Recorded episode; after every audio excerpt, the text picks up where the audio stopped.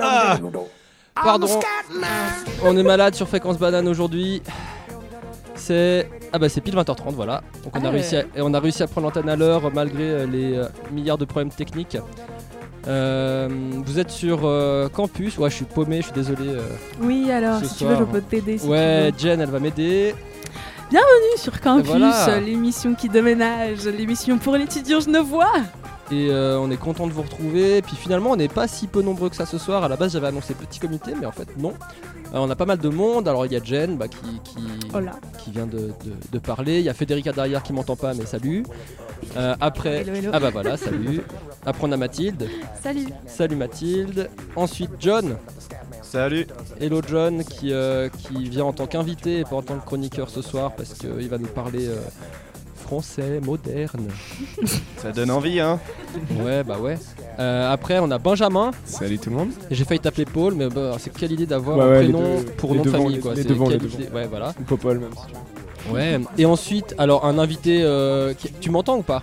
Ah, tu m'entends. Ok. T'as t'as un micro. Je suis désolé, j'ai tapé ton prénom parce que Raphaël. parce qu'il m'a été présenté en tant qu'ami d'enfance de John, mais euh, Pas en tant que Raphaël. pas, pas en tant que Raphaël, voilà. Alias Ravdoula, hein, pour les intimes. Ah, ah Ravdoula, bah, parfait. Et puis euh, on a Aurélia. Salut. Hello. Et, et est-ce qu'il y a quelqu'un que je vois pas ou pas? Non, il y a tout le monde. Il y a tout le monde. Ouais, super. Il y a quelqu'un juste en bas de la table. Ouais, c'est. Ah bon, ouais, mais ça on le dit pas. ok, super. Bah écoutez, on se fait euh, un petit jingle parce que j'ai voilà, j'ai même pas lancé le jingle, donc euh, super. Et euh, puis après, on se retrouve euh, pour, on se fait déjà un petit, une petite pause musicale avec du, Yes. du David Gilmour pour les amateurs de, de Pink Floyd. Et après, les célèbres chroniques Spotted et euh, comment ça s'appelle? Qui est pas ça Qui est pas ça à Lisieux. Lisieux. Et on va parler aussi un peu Erasmus. Et puis enfin, on parlera de la sauce euh, étudiante des étudiants, euh, c'est répétitif, en français moderne, euh, avec Jonathan, Raphaël, bah non Raphaël tu vas pas en parler, mais tu peux en parler si tu veux, et Benjamin.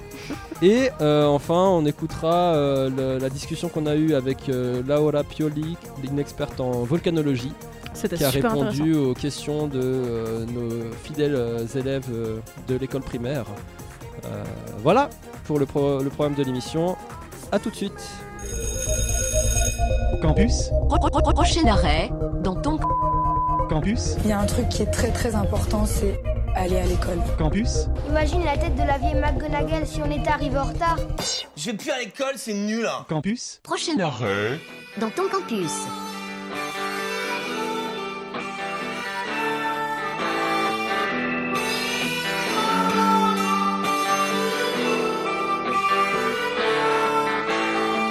There's no way out of here when you come in, you're in for good. There was no promise made, the part you played, the chance you took.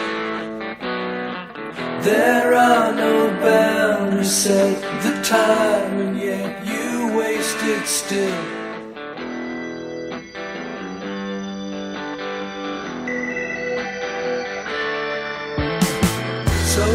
Slips through your hands like grains of sand. You watch it go. There's no time to be lost. You'll pay the cost, so get it right.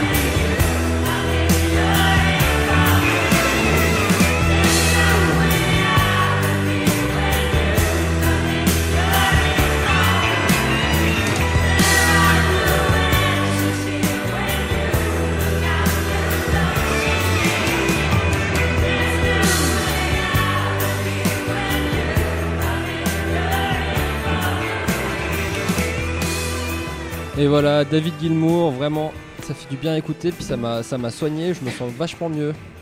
Incroyable quand même. hein. T'as l'air plus en forme, effectivement. Ouais, hein, ça sent euh, bah, parfaitement. Voilà, là j'ai, En fait, tu fais semblant d'être malade. j'ai sur... Ouais, exactement. C'était pour faire un lancement, mais il a pas forcément bien marché. Voilà. Euh, Allez, je vais arrêter de faire des blagues parce que ça marche pas. Parce que c'est pourri. Ouais, je, je laisse les blagues, euh, je laisse les blagues bah, aux, aux- aux chères personnes qui écrivent des spotted. Quand même, ils ont du courage. Hein. Je sais Exactement. pas s'il y en a encore beaucoup qui en écrivent. Bientôt, on va être à court. Ben, en fait, tu as totalement raison. Donc, ces derniers temps, la page Spotted Unige n'est pas très très active. Du coup, je me suis dit qu'on allait, aller, qu'on allait faire un petit tour euh, en Suisse romande et essayer de trouver des petites perles rares dans d'autres universités. Yes, man. Du coup, je suis allée fouiller du côté de Neuch et j'ai trouvé des petits messages plus ou moins coquins à l'unine. Parce qu'on dit unine. Déjà, c'est mal parti. Ah, donc c'était pas une faute de frappe Non. Ouais, dans le, euh, pardon, dans le conducteur, c'était marqué unine. Je me suis dit, mais c'est planté, c'est unige. Non. Ah bon Parce que ben, justement, euh, les, les Genevois ne sont pas très inspirants en ce moment, je crois. Je crois que c'est l'hiver. Ouais. Ou il manque peut-être d'inspiration sexuelle, enfin je sais pas, bref. Donc, euh, je préviens, j'ai été très inspirée par des messages euh, exclusivement de la jante féminine. D'habitude, euh, donc autour de la table, on a des invités, je sais pas si vous connaissez la, la chronique Spotted. Pas encore. Ok. Tu vois ce que c'est que Spotted? Tout à fait. Ok. Ben, euh, quelqu'un qui te Ce sera seulement des réponses en deux mots. hein, de. Tout à ça, fait. à qui fait la Oui, absolument. En gros, Spotted, Vas-y. c'est genre euh, une page où tu écris un message anony- anonyme à la personne que tu as croisée à la biblio ou dans les couloirs de l'uni. Dont tu es tombé amoureux. Voilà, Ouais, c'est un peu ton crush. Bon, c'était- euh, à la base, c'était ça. Puis après, il y avait les coups de gueule des gens qui éternuent pendant les examens, qui font sur C'est ça, ou ceux qui se pécho en plein milieu du couloir. Ouais, notamment, moi, le Spotted qui m'a marqué, c'est Le, le, le gorille là. Ouais. le Mowgli. le-. Enfin bref, un- en gros, c'est euh, c'est un gars qui fait 2 mètres avec euh, sa copine qui fait 1 mètre 50. Oh non. Voilà, les bras levés. Non. Du coup, voilà, donc on va parler de Spotted Unine. Et avec moi aujourd'hui, j'ai Aurélie et Mathilde qui vont m'aider. Oui. Je veux rien. Euh, alors, le tout premier annonce bien la couleur de cette spéciale femme neuchâteloise. Gringalet à lunettes, grand fan de manga. Tu me fais tourner la tête. Laisse-moi goûter ton nougat. Te faire oublier l'économie, t'enlever tes binocles arrondis. Pour ta voix intensément grave, je, m'aliénerai je m'aliénerai femme escl- esclave. C'est tombé pile au bon moment. Oui, c'est vrai. Pourtant, un doute subsiste. Puis-je attirer ton attention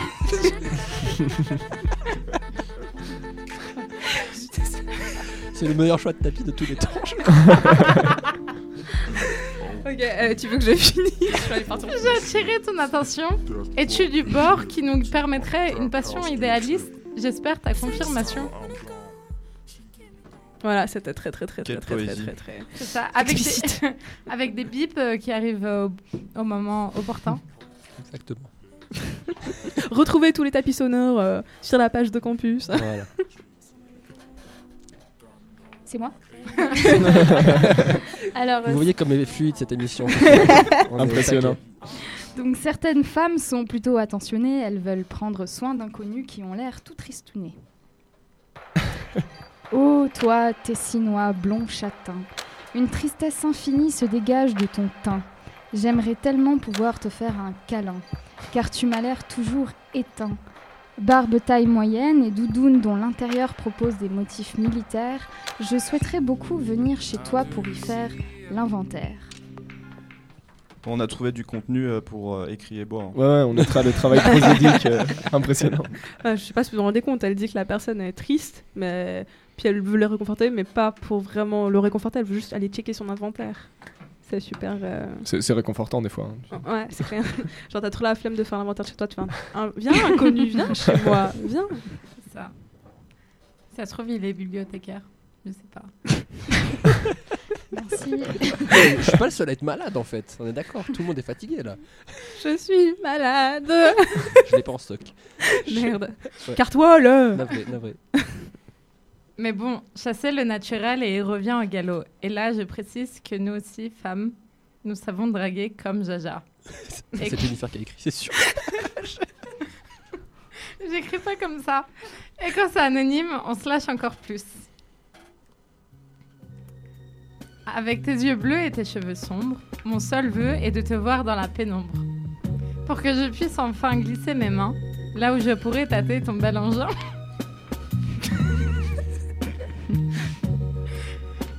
C'est beau. C'est tout. Voilà, c'était fini. C'était tendre. Attends, ça- ça- ça- la phrase, elle nous concerne.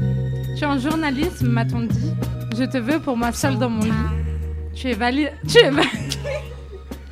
tu es valaisant. Je sais pas pourquoi elle rit. C'est des valaisans autour de la table. Ouais. Ah, une valaisanne. Tu es valaisant et très craquant. Prends-moi demain, ce soir ou maintenant. Pas très, pas très décidé cette personne. Non, mais en fait, ouais, elles sont un peu, un peu caliente tes, tes spotted. Ouais, bah c'est c'est exactement Bah, ce que moche. dit. Donc ensuite, tu as les femmes qui te démontrent, euh, qui te démontent, pardon. moralement, je précise. Attends, démonte moralement. ou démontre Démonte, mais moralement. Pour ensuite pouvoir te réconforter de manière coquine. Jour après jour, je perds l'espoir de te revoir. Des cours de géo, tu as disparu. 43e passation, tu as reçu un refus. La géo humaine n'est pas ton fort, mais il paraît qu'Oli, c'est vraiment du sport. Ton bel accent jurassien me fait perdre tous mes moyens. Il faut dire que tu n'es vraiment pas vilain. Souvent en training et avec une casquette, mon souhait serait d'aller explorer au-delà de ta braguette, histoire d'enchaîner quelques galipettes. Il paraît que tu es au seps. Quelle joie je me ferais de toucher tes biceps. Tu sembles être un sacré baratineur, mais cela a suffi pour faire chavirer mon cœur. Si tu penses que ce message est pour toi, manifeste-toi. Elle sait ce qu'elle veut dans la vie, elle. hein. Et puis, ben, moi, je sais pas pour vous, mais je suis pas très très fan de- d'hommes musclés, bodybuil- bodybuildés. C'est pas du tout ma cam. Ah Quoi Et la Gaëlle est déçue. Ah Bah non C'est gentil Aurélia, mais non. Non, parce que elle est genre- Et malade. Non, c'est faux, Gaël. J'espère qu'Elisa m'écoute pas. Voilà. Allez, On, on verra bien. on passe à la suite. Mais bon, certaines filles, elles rêvent, elles rêvent de ça. De quoi? D'être malade? Non, de, de musclés. De Gaël. du coup. Alors, ô toi, dieu du fitness, tu ne me manques pas de finesse. Complètement folle, je suis de tes fesses. Accompagnée souvent d'un grand blond, je t'observe la main dans mon pantalon.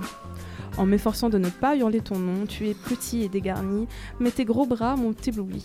Avec toi, j'y passerai ma vie. À jouer à des jeux coquins dans mon lit, tu dois être un, en infocom, je pense.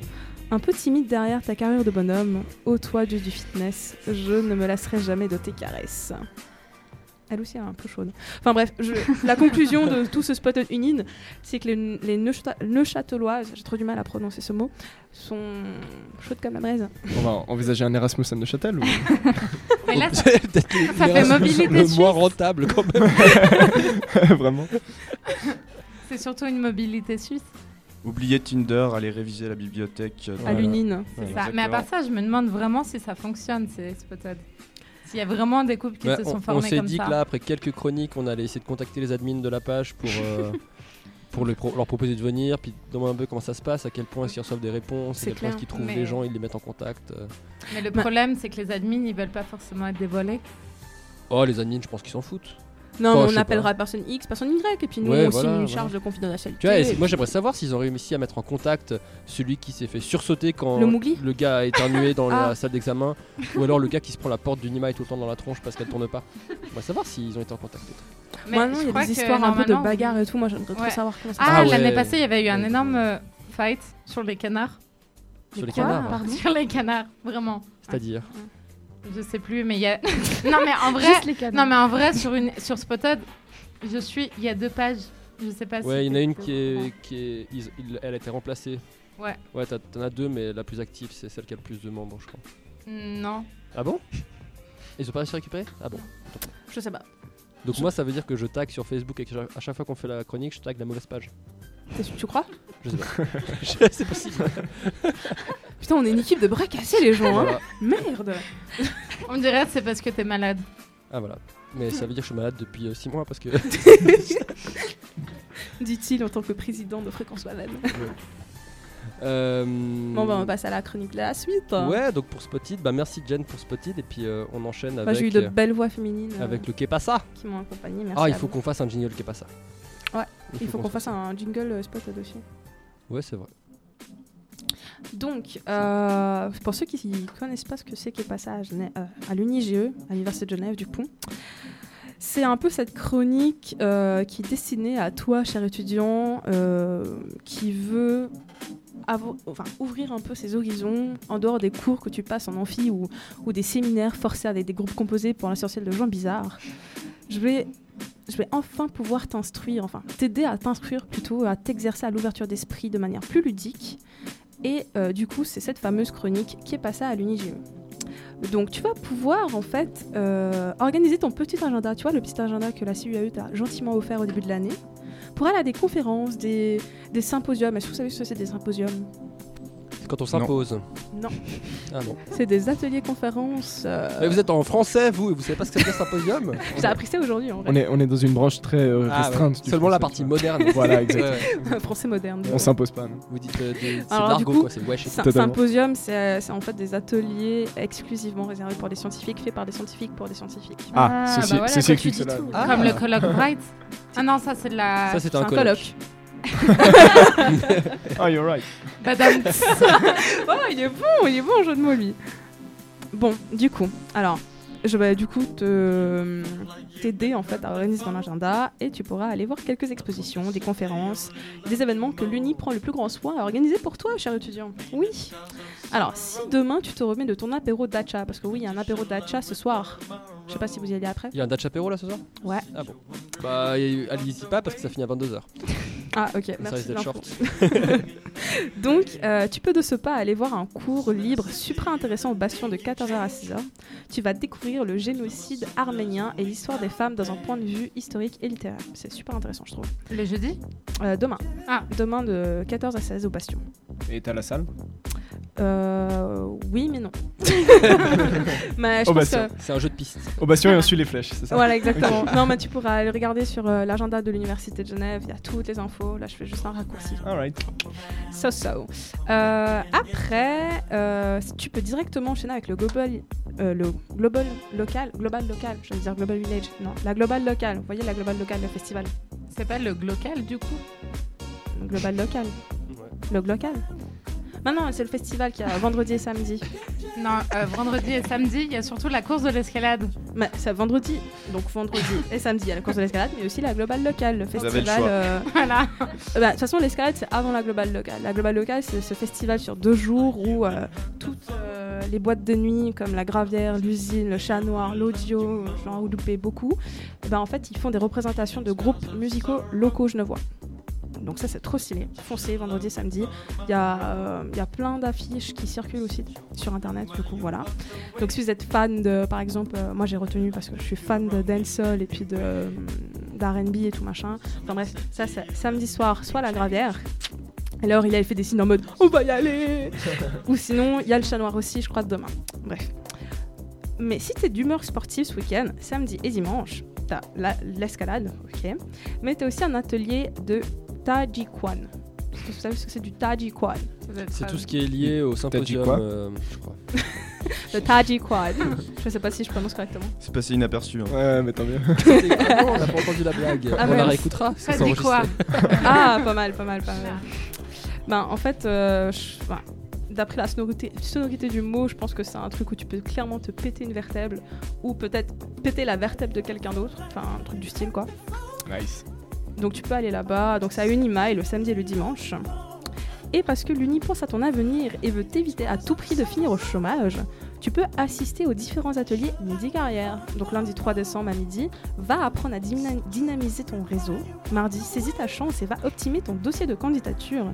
Et mercredi, fonce et va apprendre à gérer tes futurs entretiens d'embauche. Je sais pas, vous êtes déjà allé au Midi Carrière ou pas? Oui. Non. Ok, ben vous, cette carrière. partie de la table ne veut pas du tout prospérer dans la vie. On est, on est en français, hein, oublie pas. Donc vous n'allez pas du tout prospérer dans la vie. Ils ont fait le choix il y a longtemps. donc- C'est ça. Et toi en physique? Ah bah, c'est pas sympa. Non, du coup, non. That bah, was a joke. Ok. Donc, si comme moi, tu es un peu sceptique de la technologie, surtout quand cette dernière peut toucher à ton intimité et ta vie privée, tu peux essayer de te laisser convaincre à la bonne utilisation des drones dans le secteur humanitaire. Et pour ça, il y a une conférence au Bastion, jeudi 6 décembre à 18h30. Et euh, du coup, ben, elle met en lumière l'utilisation de la robotique à des fins humanitaires. Je trouve ça super intéressant. Moi, je déteste les drones, donc euh, je sais pas ce que ça va donner. Si tu es déjà convaincu des bienfaits de la technologie pour l'humanité, tu peux aller questionner Remy Brauman au CMU à 18h30 le même jour sur l'intérêt des guerres humanitaires. Donc on est toujours dans le même thème. Et du coup, tu peux, aller le questionner en lui demandant bah, est-ce que c'est vraiment nécessaire de faire des guerres humanitaires? Est-ce que- est-ce qu'elles causent pas plus de tort que de bien finalement? Enfin bref, c'est des questions que moi je me pose en tout cas. Et finalement, le mardi 11 décembre, je t'ordonne, oui je dis bien je t'ordonne, d'aller voir la projection du film, alors pardon, euh, Federica elle devrait m'aider mais elle n'est pas là, du film Cita Giardano, Cheetah. Cheetah. Ok, bah merci, j'avais bien dit pardon, mais personne m'écoute, à Unimail à 18h30. Donc c'est une projection dans le cadre du Festival international du film sur la migration, et il traite de la migration d'un point de vue assez original, et se focalise en fait sur la vue d'adolescents qui ont traversé le désert et attendent un visa en Italie pour commencer une nouvelle vie. Mais bon, ça c'est pas tout tout rose. Bon, je t'avoue que la liste des événements est assez longue. Du coup, je te conseille vivement d'aller consulter la page de l'agenda de l'UNIGE et pas de l'UNINE. Et puis d'arrêter avec les agendas papier parce que tu n'arriveras pas à te l'écrire dedans. Quoi. Exactement. Car il se peut que tu trouves justement des perles pour ta connaissance personnelle. Allez, je vous laisse. Et pour ceux qui courent l'escalade ce week-end, si vous voyez une touffe de cheveux noirs crachant ses poumons et créant un énorme bouchon, ben c'est moi. On y sera pour t'encourager. Merci. Ou pas. Ou pas. Du coup, je vous laisse avec euh, une artiste que je viens de découvrir, euh, qui est super sympatoche. C'est une londonienne, elle s'appelle Harry Lennox et elle parle de Fifty Shades of Shock. Fifty Shades, enfin, Fifty Shades d'étranglement, si jamais. Pour rester bien dans le thème. euh. Alors à tout de suite pour discuter français moderne.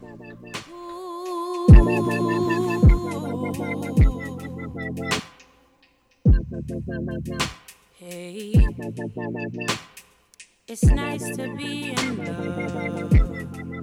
What is that? So give me fuck.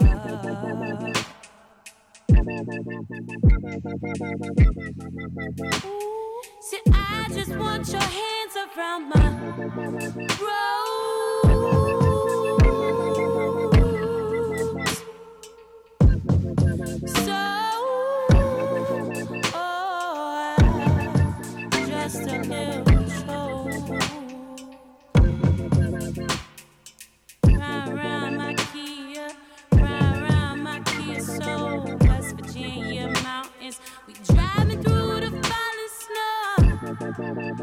Be shy. The night is free, we're losing time now. It's nice to be in love. What is that?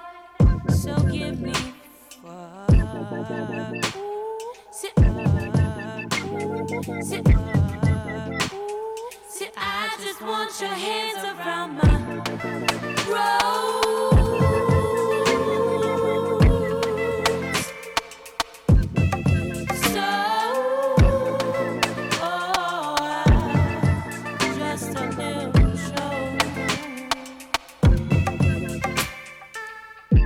Can I sleep into you? I know your brain is loud.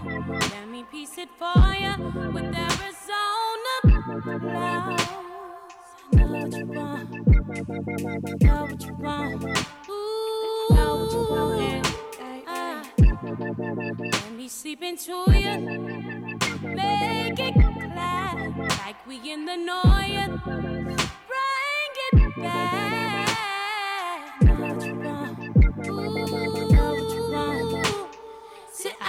Just want your hands around my throat.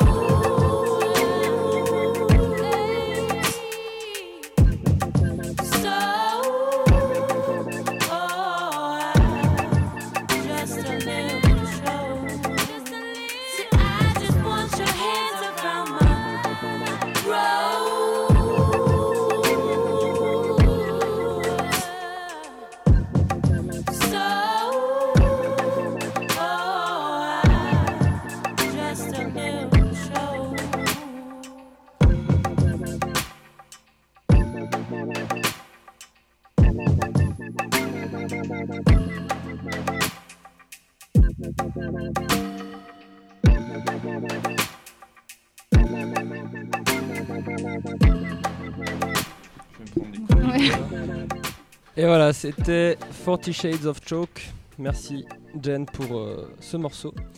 Et euh, je propose qu'on bah, on enchaîne tout de suite sur euh, nos, invités, nos seuls invités de la soirée. Euh, Jonathan et Benjamin, alors, bah, bienvenue à nouveau. Merci. Et puis Raphaël qui nous écoute en tant qu'expert extérieur. C'est euh, l'huissier. On a défini Voilà, l'huissier. il- il- en fait, il est expert parce qu'il pratique la langue française depuis euh, quelque temps. Euh, voilà. tu nous dis, hein, tu nous dis 22 ans. si non, on fait des erreurs, 25 tu nous préviens. Ok, c'est vraiment à la moindre erreur de français, tu nous dis, tu nous arrêtes. Je vous, je vous préviens. On rend l'antenne et, euh, et on arrête tout quoi. Ok, cool. Pas de problème. Euh, alors euh, John et, et Benjamin, euh, vous êtes venus ce soir un peu pour discuter bah, de cette euh, cette assos de français euh, moderne que qui est un peu revenu d'entre les morts, si j'ai bien compris. Mhm. Ouais, c'est un, c'est un euphémisme encore, je crois. Ouais. Ouais. Qui est carrément revenu dans Alors en gros, ce qui s'est passé, c'est- bah, expliquez-nous un peu ce qui s'est passé. Comment ça se fait que euh, il a fallu relancer tout ça à partir de presque rien? Alors, en, en gros, euh, donc l'IFRAM, hein, qui est l'association des étudiants français modernes, existe depuis un moment. Euh, elle a été euh, déjà réactivée par le passé, ça devait être, je pense, autour de 2011-2012, quelque chose comme ça. Euh, elle a de nouveau un petit peu. ils ont entamé une période de déclin pour être de nouveau un tout petit peu ressuscité, mais sans beaucoup d'entrain. Et euh, sa dernière phase un petit peu prospère avec des événements qui étaient vraiment organisés, ça devait être quelque chose comme euh, 2014, 2015, 2016, dans ces eaux-là en gros, quand nous on a à peu près commencé notre cursus de, français.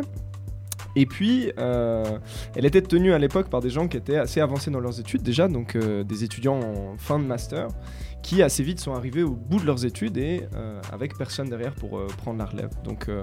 Par la force des choses, euh, l'association est un peu morte, quoi.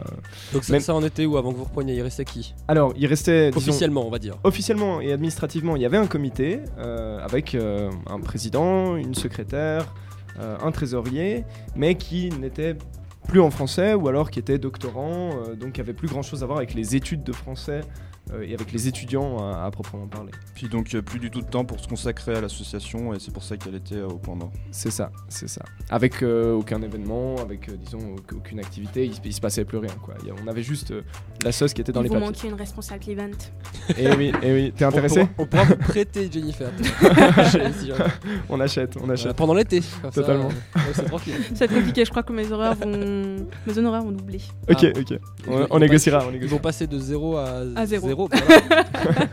et euh, alors comment ça s'est passé un peu? Qu'est-ce qui a fait que vous êtes lancé euh, là-dedans? Parce que bon, euh, même si officiellement il y avait toujours des gens en comité, ils avaient plus aucune activité euh, du tout. Et puis est-ce qu'ils étaient encore au courant qu'ils étaient même présidents et Voilà, alors oui, ils étaient, ils étaient au courant, euh, je pense qu'ils étaient un peu honteusement au courant, mais ils étaient tout à fait au courant et ils, ils espéraient voir quelque chose renaître. hein. Ils, ils avaient juste ni le temps ni les contacts avec les étudiants des années euh, inférieures. Donc c'est pas eux qui, qui ont Non, lancé non, un non. appel pour dire qui veut reprendre Non, au- alors ils ont, non, ils ont pas lancé d'appel, mais ils ont été vraiment là quand nous on a voulu reprendre la chose. On, on- on s'est tourné vers eux évidemment directement et euh, ils ont vraiment participé à la relance avec nous de manière euh, vraiment très active. Euh, D'ailleurs, on les, on les remercie. Quoi, genre, euh. Mais pourquoi vous allez vous pourquoi vous avez voulu reprendre la sauce? C'est vrai ça, pourquoi Mais pourquoi Pourquoi cher on arrête Jonathan tout, on abandonne, voilà. Bah ouais, merde, putain. On n'avait pas calculé Non, cette question Il là. faut dire aussi, il faut revenir un petit peu en arrière parce que Benjamin et puis un ancien camarade qui est maintenant en, en médecine avaient voulu euh, lancer des petits événements afin de rapprocher les élèves de français. Ah oui, non, mais ça, faut pas trop, faut pas trop en parler. Ça, c'est. En fait, il voulait C'était faire le bon vieux temps. Ah, c'est ça, ouais. C'est c'est une expérience de jeunesse. Mais euh, tout ça pour dire que Benjamin a toujours voulu, je pense, euh, être, euh, enfin, créer une association de Français. Ouais. Donc, euh, Ouais, absolument, absolument. Bah, en fait, euh, je, je, je viens à la base de, de l'EPFL. On a fait du français. J'étais j'étais en physique pendant 3 ans. Donc, euh, Non, sans deck. Ouais, shout out tous Ah bon, bah, tous cool. mes amis les physiciens. Et t'as- compris qu'il fallait pas? Et j'ai j'ai compris que tant qu'à faire un truc où il fallait pas, autant le faire jusqu'au bout. C'est quand même un changement. Et, euh, et puis faire de la quoi. littérature. Ouais, ouais, non, non, Ah ouais. totalement. Mais il y avait- il y avait quelque chose à l'EPFL d'assez incroyable, c'est cette vie de campus, quoi. Genre, il y a, y des. Il y a littéralement des bars sur le campus, il y a des. Ouais, ouais, pardon. y a- il y a- surtout quand on, on parle des bars à l'EPFL, il faut, euh, il faut qu'on entende. Mais il y, a- il y a une vie de campus absolument, euh, absolument magistrale, on va dire, à l'EPFL, avec des, des choses qui se passent, avec des gens que tu peux rencontrer sans cesse. Et, C'est ce qui et- manque à et Genève, des en activités. fait. Et ça manque totalement à Genève. Ouais. Et en fait, beaucoup de, beaucoup de gens à Genève estiment que ça, ça vient de l'absence de, de centralisation. Il n'y a pas de campus, donc forcément ça Ouais. fonctionne un peu différemment.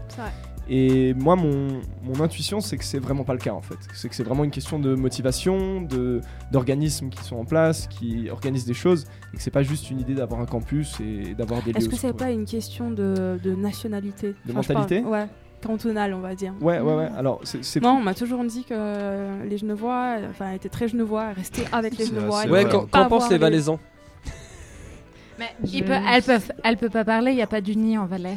Voilà, exactement. vrai, y a donc pas nous, il y a Non, pas il y a une HES en Valais, donc euh, Ah. on vient ici, voilà, on, Ah, on Vous voyage, obligé d'être gentil et de pas nous critiquer. euh, quoi. C'est ça. Hmm. Bon, après, après nous, on, on a encore une fois cette conviction que tout jeune voix qu'on est, on peut se débrider un petit peu et on peut euh, en arriver à rencontrer des gens et à vouloir faire des choses. hein. Donc, euh, Moi, je- personnellement, euh, je vois un regard valaisan là uni, très, euh, très méprisant. mais- J'ai pas rencontré de Genevois, Genevois, à part toi. Euh, J'en connais deux, quoi. Après, moi, Ouais, j'ai c'est vrai que moi, rencontré. j'en connais euh, pas Trois, maintenant. coup, mais- bah ouais, mais sinon, euh, Vaudois, Jurassiens. Les Jurassiens, je les porte dans mon cœur Les Neuchâtelois aussi. C'est un rapport avec la chronique Spotted qu'on a entendu avant, euh, par hasard. Plus ou moins. Ton bel accent jurassien. euh. ah non, moi, je viens pas du Jura. Ouais. Non, non, c'était ah, une des punchlines de la. Ok, ouais, c'est vrai, j'avais pas fait attention. Ah, pourtant, on dirait que tu viens du Jura. Je suis désolé. Alors, je sais Parce pas. que ses deux meilleurs potes sont jurassiennes. Mais en fait, c'est trop drôle. Il y avait une, une fois, on se- je passe du coq à l'âne, après je ferme la parenthèse et je vous laisse parler d'autres associations. Mais il y avait euh, une, euh, un, un sondage qui était fait par la RTS. C'était un jeu pour savoir de quel canton tu venais. Et puis moi. Oui, le parlemètre roman. Ouais, exactement. Et puis moi, je venais du, de Neuchâtel, du Jura et de Genève. Donc pour montrer à quel point. Il y avait, ça il y avait comme option de réponse que tu venais pas de Suisse. Non, c'est pour ça. Non, mais à la base, c'est parti sur une idée du New York Times et après du, N- du, du Francfort, quelque chose. Et après, ils ont décidé de le faire en version romande, mais le site ne fonctionne plus. Du coup, voilà, je ferme la parenthèse. Et donc Benjamin, toi tu t'es dit que tu allais relancer tout ça, essayer de créer une vie associative à Genève euh, pour les étudiants de français. Ouais, alors. Pour résumer. Alors ouais, ça, ça part aussi de, de deux constats un peu plus personnels. C'est que un, j'aime j'aime un peu faire la foire et j'aime faire des apéros et j'aime faire ça dans le cadre de mes études aussi. Donc euh, ça manquait très très clairement en, en lettres en général et en français en particulier.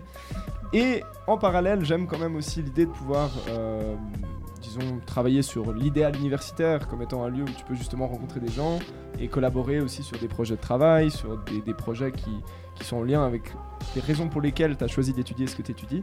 Et quand on combine ces deux facteurs, on est assez vite mené euh, à l'idée de, de lancer quelque chose d'associatif dans, dans son, son département ou ses facultés, je pense. Cool, hein Donc euh, ouais, ouais, c'est- c'était les- c'était les idées de départ en tout cas. Après, euh, il y a eu tous les, tous les petits obstacles et toutes les, les pérégrinations qui s'en sont suivies. Donc mais- là maintenant, qui est président? C'est toi?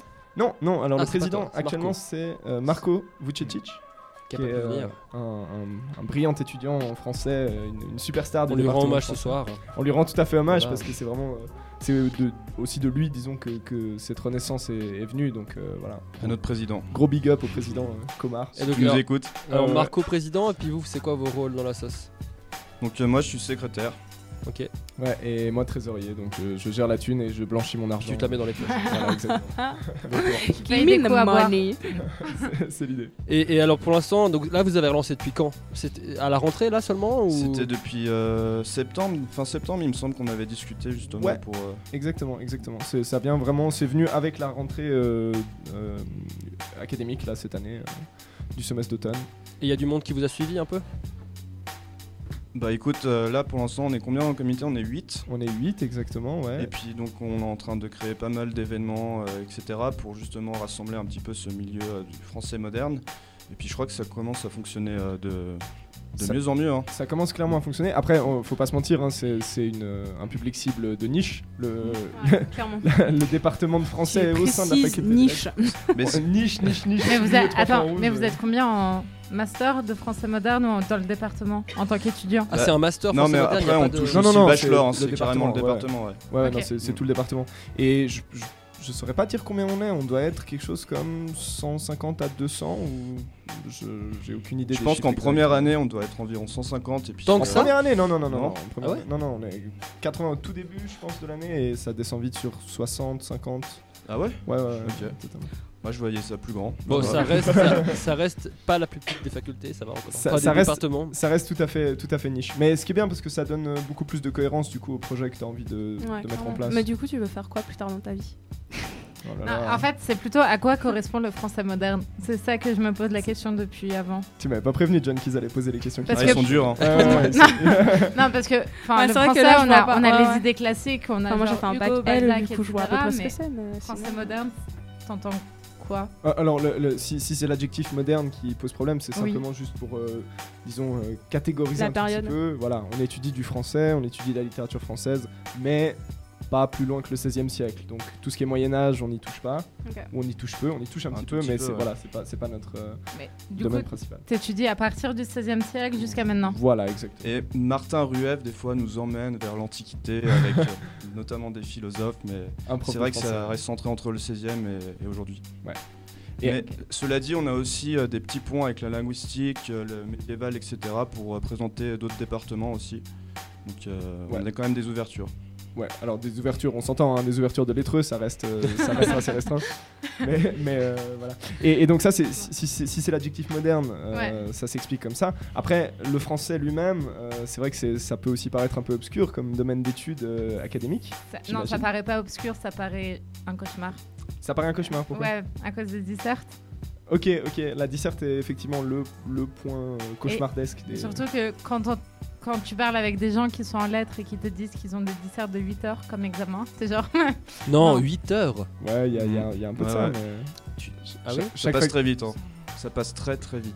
Mais ça. qu'est-ce que tu racontes pendant 8 heures Bah en fait, tu te poses cette question, tu essaies de prendre tout ce qui te vient dans la tête et tu racontes ça pendant, pendant 8 heures, ça, ça, Oh ça. my. Non, non, enfin, non, mais non, mais moi j'imagine même pas noter les dissertes. Là, je me mets à la place du prof Oh, qui doit noter les dissertes. ouais. Ouais, mais Ça parce qu'il est assistant. Non, je, fais combien de pages, de dissertes? Ils ont, ils ont, c'est, c'est, te- tu ponds entre 4 et 6, 7 pages, donc c'est pas non plus des trucs extrêmement. euh, Mais après- Ah, bah d'accord. Après, après, ils sont 20. non. Ouais, voilà, c'est, c'est, des, c'est, des, c'est des petits publics. Et les profs ont adopté une méthode très très simple, c'est que voilà. Ils vous laissent vous noter vous-même. S'ils aiment pas la première phrase, euh, chut, allez, Ah, tu, ouais. mets, tu mets deux. Et tu... À ce point-là, voilà, et si t'aimes bien la première phrase, tu lis la suite. Si ça te plaît, tu mets 5,5. Et puis voilà, ils, ont- ils sont sur ce genre de Ah truc un ouais, peu c'est binaire. t'as 2 ou t'as 5 et demi, Voilà, c'est un peu. Enfin, le gap est super large. hein.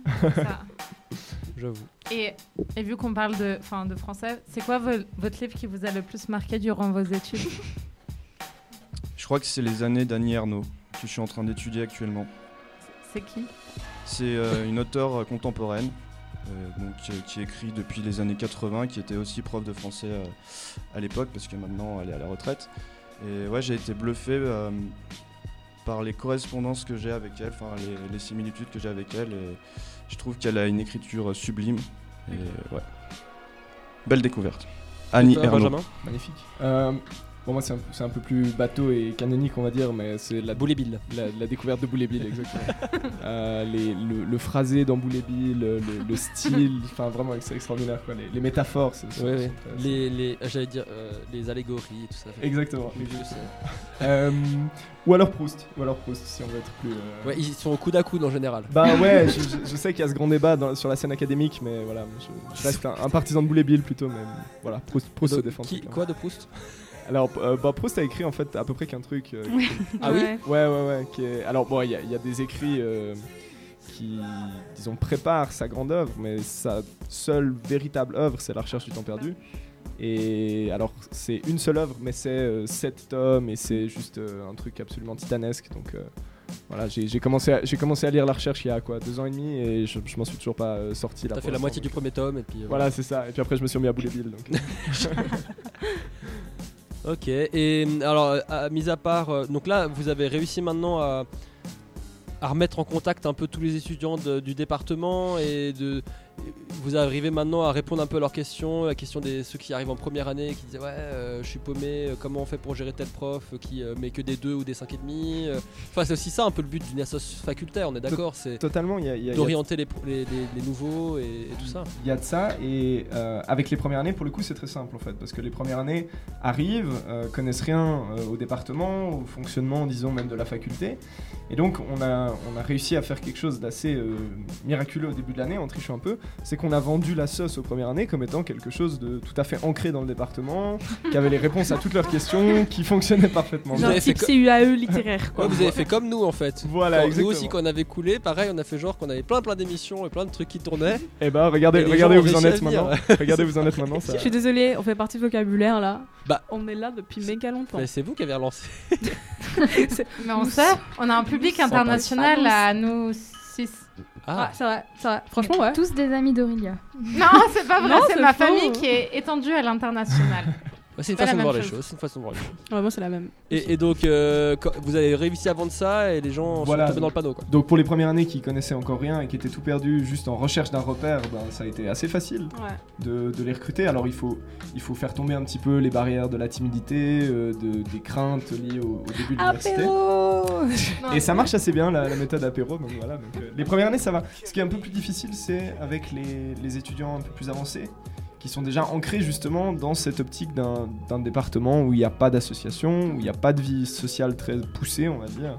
Et euh, eux c'est un petit peu plus difficile de, de les rameuter au début on va dire, mais là ça commence aussi à prendre et donc... euh, Ouais ouais non, on a, on a quelque chose qui se met en place qui est, ce qui est assez cool quoi parce qu'on a, on a taffé là-dessus pas mal donc euh, Et est-ce que vous avez des projets qui sont directement liés aux Français en soi? Je sais pas, des. Organiser hum, Des des, symposiums. Non, Des- des symposiums. Des symposiums, des tables rondes, des, des lectures publiques, je sais pas. euh, Ouais, alors, alors bien sûr, évidemment, on, on essaie de ne pas donner que dans les apéros pour des raisons de crédibilité. Parce que la CGTF va pas financer tous les apéros. voilà, exactement, exactement, ils sont sympas, mais quand même. Euh, alors, on, on a euh, là actuellement le, le projet qui est, qui est en train de se mettre en place, donc qui va débuter la semaine prochaine. C'est un groupe de travail sur la littérature critique. Ça paraît un petit peu obscur si vous n'êtes pas ni en français ni en lettres. Mais dans les études de français, on est, on est amené à beaucoup travailler avec des, des gens qui ont écrit des choses sur les livres. Donc pas forcément des livres eux-mêmes, mais des gens qui ont dit des choses sur les livres. Et euh, c'est souvent assez obscur, c'est souvent assez dense, c'est souvent assez, euh, un domaine assez hermétique, on va dire. Donc l'idée, c'est de se réunir entre étudiants et puis d'essayer de, euh, voilà, de, de s'acclimater à, à cet univers critique qui est, voilà, qui est assez, assez obscur. Et donc voilà, faire ça entre étudiants dans un cadre un peu cool. Pour, euh, disons, comme un, comme un soutien vraiment aux, aux études de français, parce que c'est vraiment une composante vitale des, des études une fois qu'on avance un petit peu. On a ça, on a aussi des, des projets de, soit de lecture, soit euh, d'expression libre. Euh, il se trouve que euh, vous avez eu dimanche, si je me trompe pas, des euh, deux mastiques très sympathiques du collectif Ancrage qui sont venus. Ouais, écrit Libois. Exactement, par rapport aux événements Écrit Libois. Il se trouve que moi j'organise aussi euh, ces événements Écrit Libois, je suis aussi dans le collectif Ancrage. Et, euh, Et t'es voilà. pas venu dimanche. Et je suis pas venu dimanche. Ah bah, en plus, j'étais censé. J'étais censé à la base. hein, je- je- C'est vrai Ouais, ouais, ouais. J'ai, j'ai Ah, complètement- mince. Mais bon, vous avez eu à la, à la, à la place, vous avez eu euh, Robin qui, qui vous a lu un texte super, donc euh, Ouais. ça, ça valait Ouais, pour ceux, pour ceux qui savent pas, on a fait un long direct dimanche de 9h.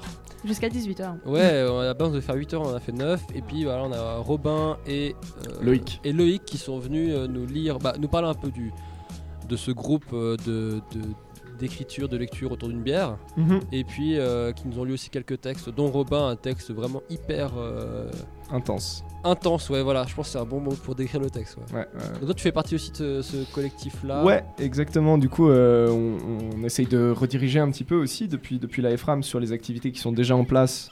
Donc, Écrit les Bois, qui est vraiment un super événement d'ailleurs. Si vous, si vous voyez un événement Écrit les Bois apparaître sur votre fil Facebook à l'occasion, n'hésitez pas à venir euh, jeter un petit coup d'œil parce que ça, vaut- ça vaut vraiment la peine. Ça se passe quand déjà? C'est assez récurrent, non? C'est assez récurrent. Ouh, Il y a joli, pas tous joli les placement produit. ou, euh.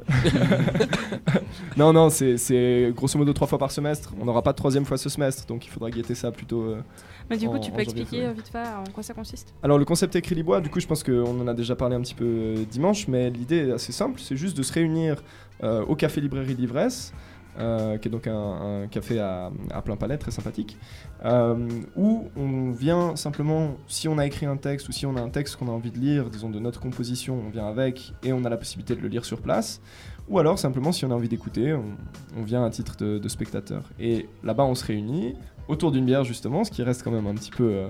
Un, un élément clé, voilà, parce qu'on on veut pas que ce soit trop, euh, trop sérieux. Chiant. Exactement, merci de, de traduire mes- ma, ma langue de bois. Et puis, euh, l'idée, bah, c'est de, de lire les textes autour de cette petite bière, d'écouter les gens qui ont leurs textes à lire, et puis ensuite d'échanger un petit peu par rapport à ça. Ça se fait vraiment dans une ambiance très euh, Du coup, chaleureuse. quelqu'un de lambda qui a pas qui a pas fait lettres, littérature, je sais pas quoi, Alors, peut arriver et balancer un texte. Totalement, totalement. On a d'ailleurs euh, sur les. Alors là, ça commence à intéresser de plus en Ah, plus les étudiants en lettres. Mais sur les premiers événements qu'on organisait, euh, écrit Libois, on avait une minorité d'étudiants en lettres et on avait euh, des étudiants en relations internationales, en droit, en HEC, en médecine.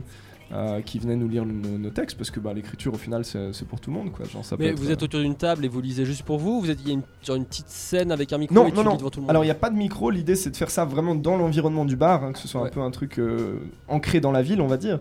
Mais euh, c'est une lecture à voix haute hein, du texte, donc c'est vraiment quelque chose qui est aussi euh, tourné vers l'oralité. Euh, voilà. Et, mais c'est assez dur à expliquer, hein, il faut, faudrait venir. euh, Mais il y, a, y des retours critiques où vous parlez ensuite du texte qui a été lu? Non, l'idée, alors l'idée, c'est de vraiment pas en parler euh, tous ensemble parce que euh, ça crée tout de suite euh, une atmosphère très oppressante. C'est très dur de venir lire un texte si on sait qu'ensuite on va en discuter et qu'il va y avoir des retours critiques. Donc l'idée, c'est vraiment lire le texte, un, un gros round d'applaudissements. Euh, on lit le texte d'après, tout ça se fait dans une ambiance très respectueuse. Et à la fin, on passe sur des discussions entre les personnes qui ont envie de parler. Donc si vous avez aimé un texte en particulier, vous allez vers la personne, euh, vous lui offrez une bière, vous discutez avec elle de son texte, de ses idées, de voilà. Et ça se fait vraiment dans cette, cette ambiance assez intime.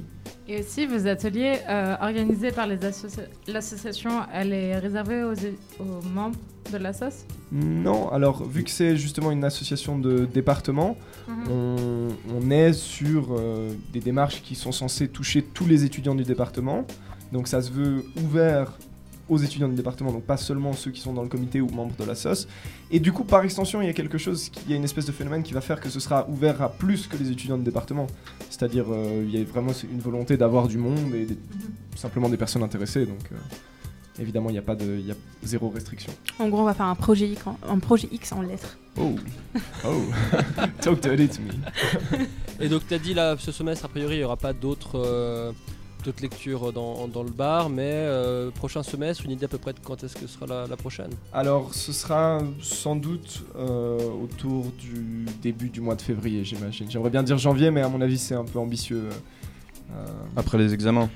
Voilà, Bah, peut-être même avant, parce que c'est, c'est- on- on- ça peut être sympathique de faire une petite pause, mais voilà. Grosso modo, ce sera sans doute le mois de février.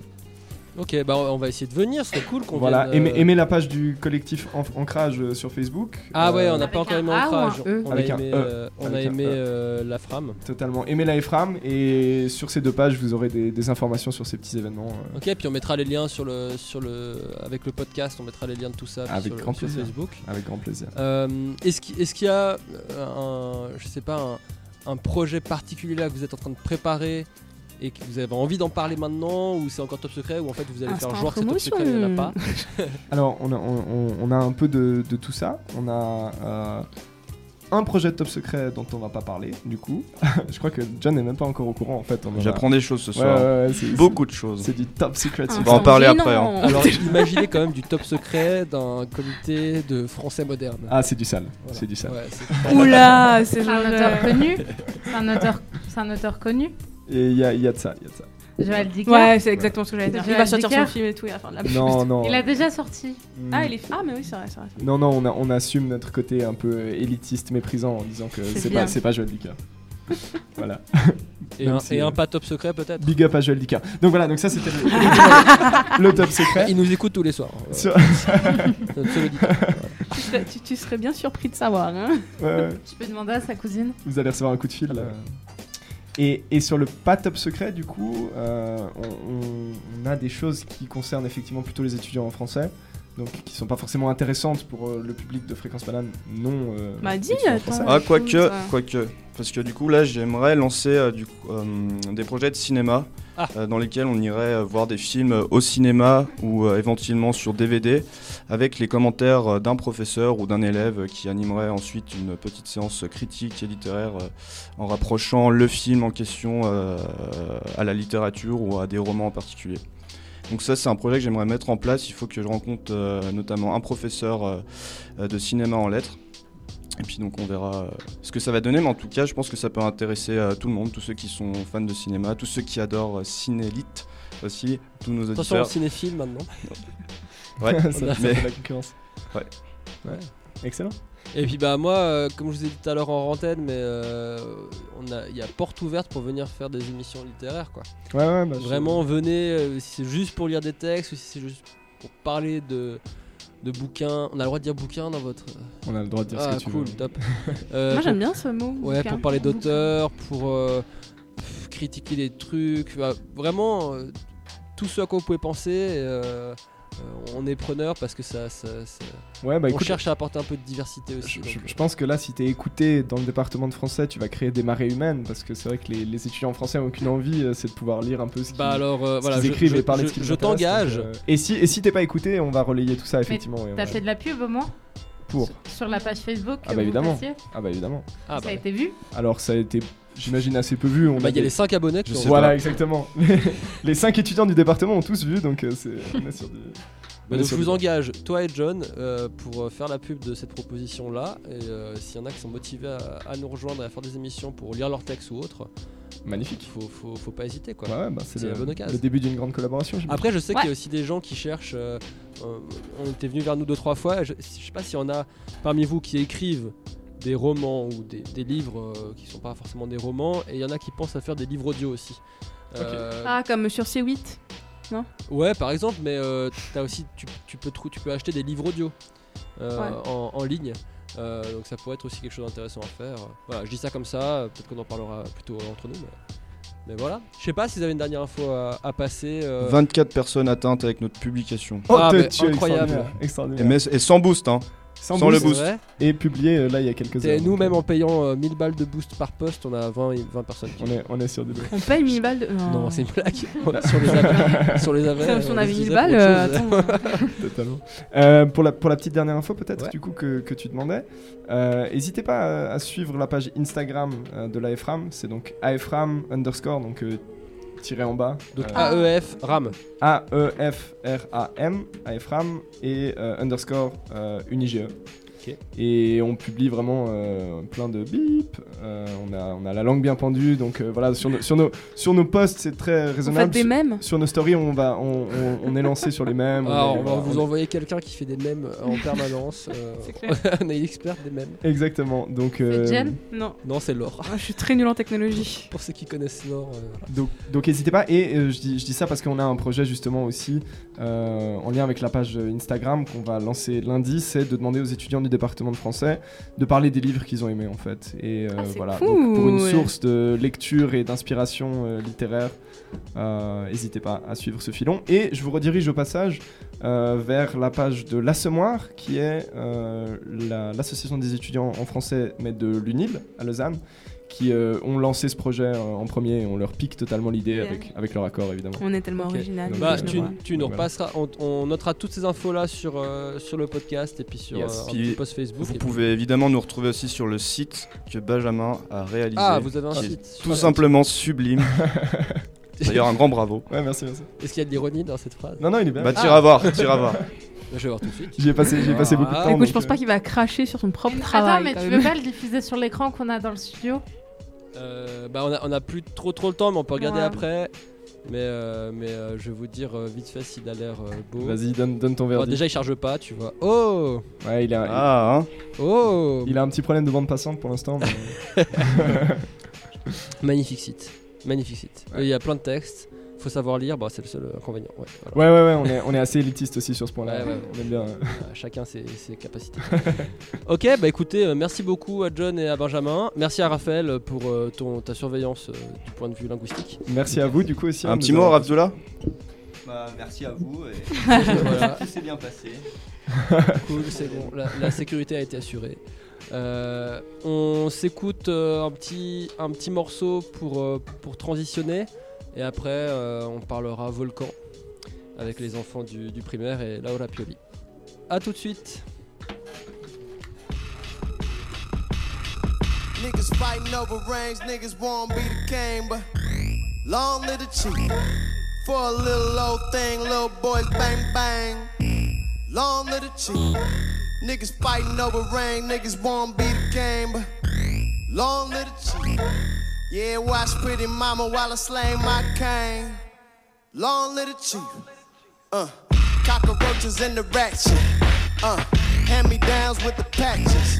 Mama put a little money in the mattress. Taught me how to make a silver spoon out of plastic. You can either sink, swim, or be the captain.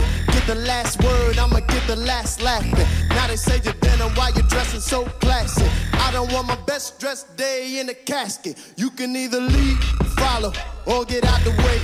Make a fucking move, it will make my fucking day. Got a hundred year plan, you just think about the day. Always been about time, more than been about pay. Up with me. Usain couldn't run with me. Chief come to find you, you don't come for me. At best, you could run a little company. Nigga, at worst, I could run the whole country. That's right. Pimp game like a brothel. That's why I don't judge a nigga's hustle. I Airbnb crib like a hostel. Summer rate cheaper, cause the streets get hostile. Shut up, boy. This is fire from a hobby boy. So no, I won't record for your homie boy. I turn the party out like a naughty toy. Then I go and hide in plain sight like a lobby boy. Yes, sir. That your dinner on the banner. Riding for my niggas getting locked up in a slammer. Elders saying everything's a nail to a hammer. And niggas can't spell, but we know I Instagrammer. Well done, better than we'll said. I read niggas well, a nigga well read. Really, I ain't met nobody smarter. That's why I got admitted, but I still rejected Harvard. I'm the Fresh Prince in a school where they couldn't read. Mama put me in a school with the Kennedys. When I met Bill Clinton, I was 17. But dead presidentials, all my niggas need. Dining with the governor's daughter, and her father say I remind him of Obama. I'm the chief diplomat every day, and I'm black and white. Janelle Monae. They won't be the king, but long live the chief. For a little old thing, little boys bang bang. Long live the chief. Niggas fighting over rings, niggas won't be the king, but long live the chief. Now watch pretty mama while I slang my cane. Long live the chief. Et voilà, c'était Jidena qu'on s'est écouté. Alors attendez, il y a un petit retour partout. Je coupe ça, voilà. Je vous explique la technique, hein, parce que maintenant, en fait, je suis tout seul. Tout le monde. Ouais, bah salut, merci beaucoup. Voilà, on dit au revoir à tout le monde. Et puis tout le monde part. ouais, mais allez-y, laissez-moi tout seul, c'est pas grave. Au point où on en est, de toute façon. Salut, salut, bonne soirée, bonne soirée.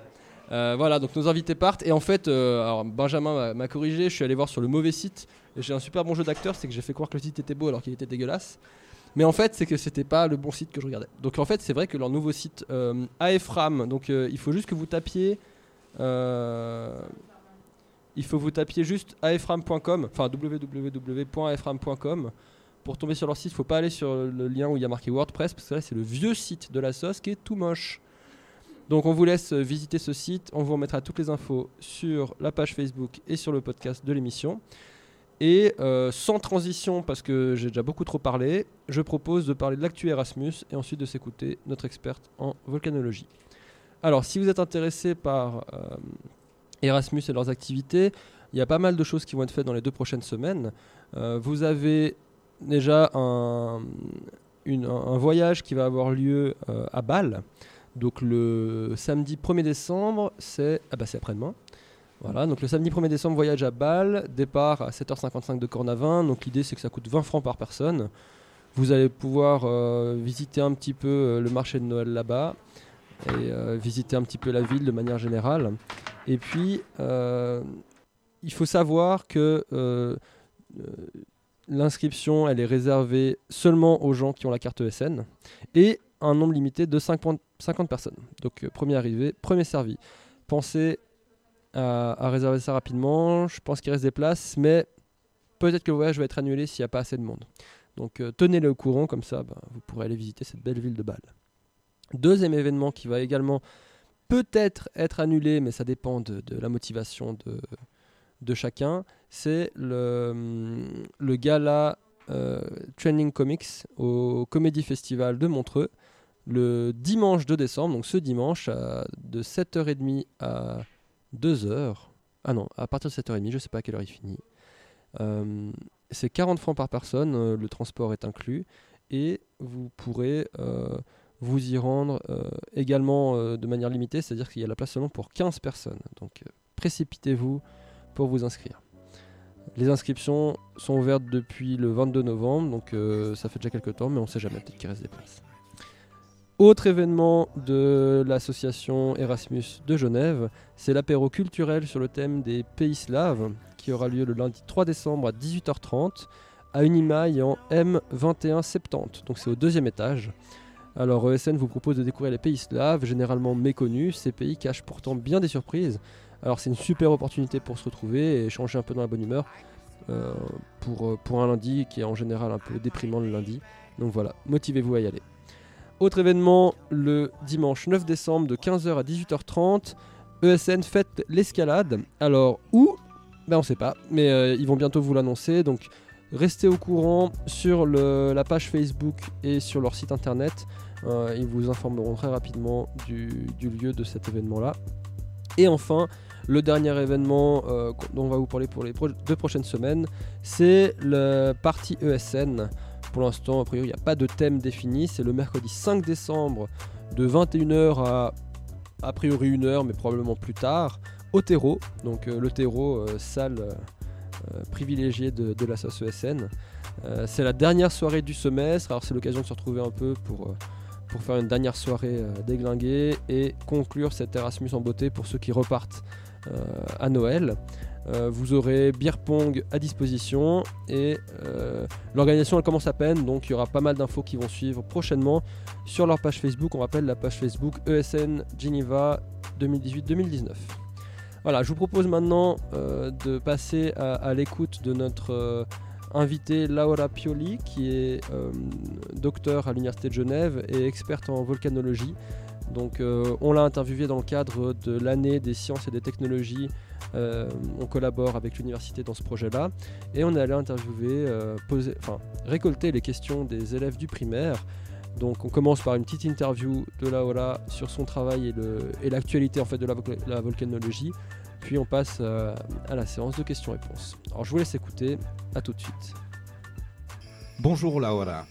Nous Bonjour, sommes Pierre. heureux de te recevoir.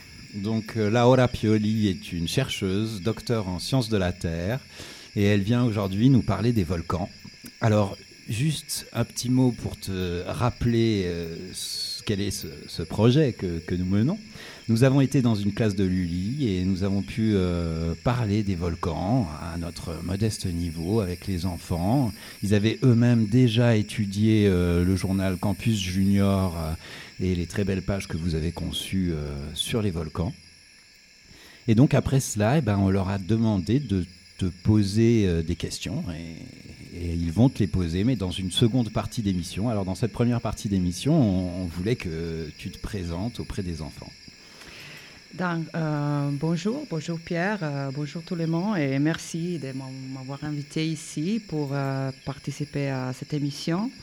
En fait, quand j'ai vu les, questions que les enfants t'ont posées, j'étais vraiment impressionnée il y avait des questions vraiment intéressantes aussi pour moi pris, ça m'a pris un peu de temps de réfléchir euh, sur en fait sur une vision un peu différente des problèmes qui sont en fait très importants pour euh, pour la volcanologie. Donc euh, j'ai vraiment aimé. euh, lire ces questions et après ça va être intéressant aussi de répondre, d'y répondre avec toi. Alors dis-nous un petit peu la volcanologie.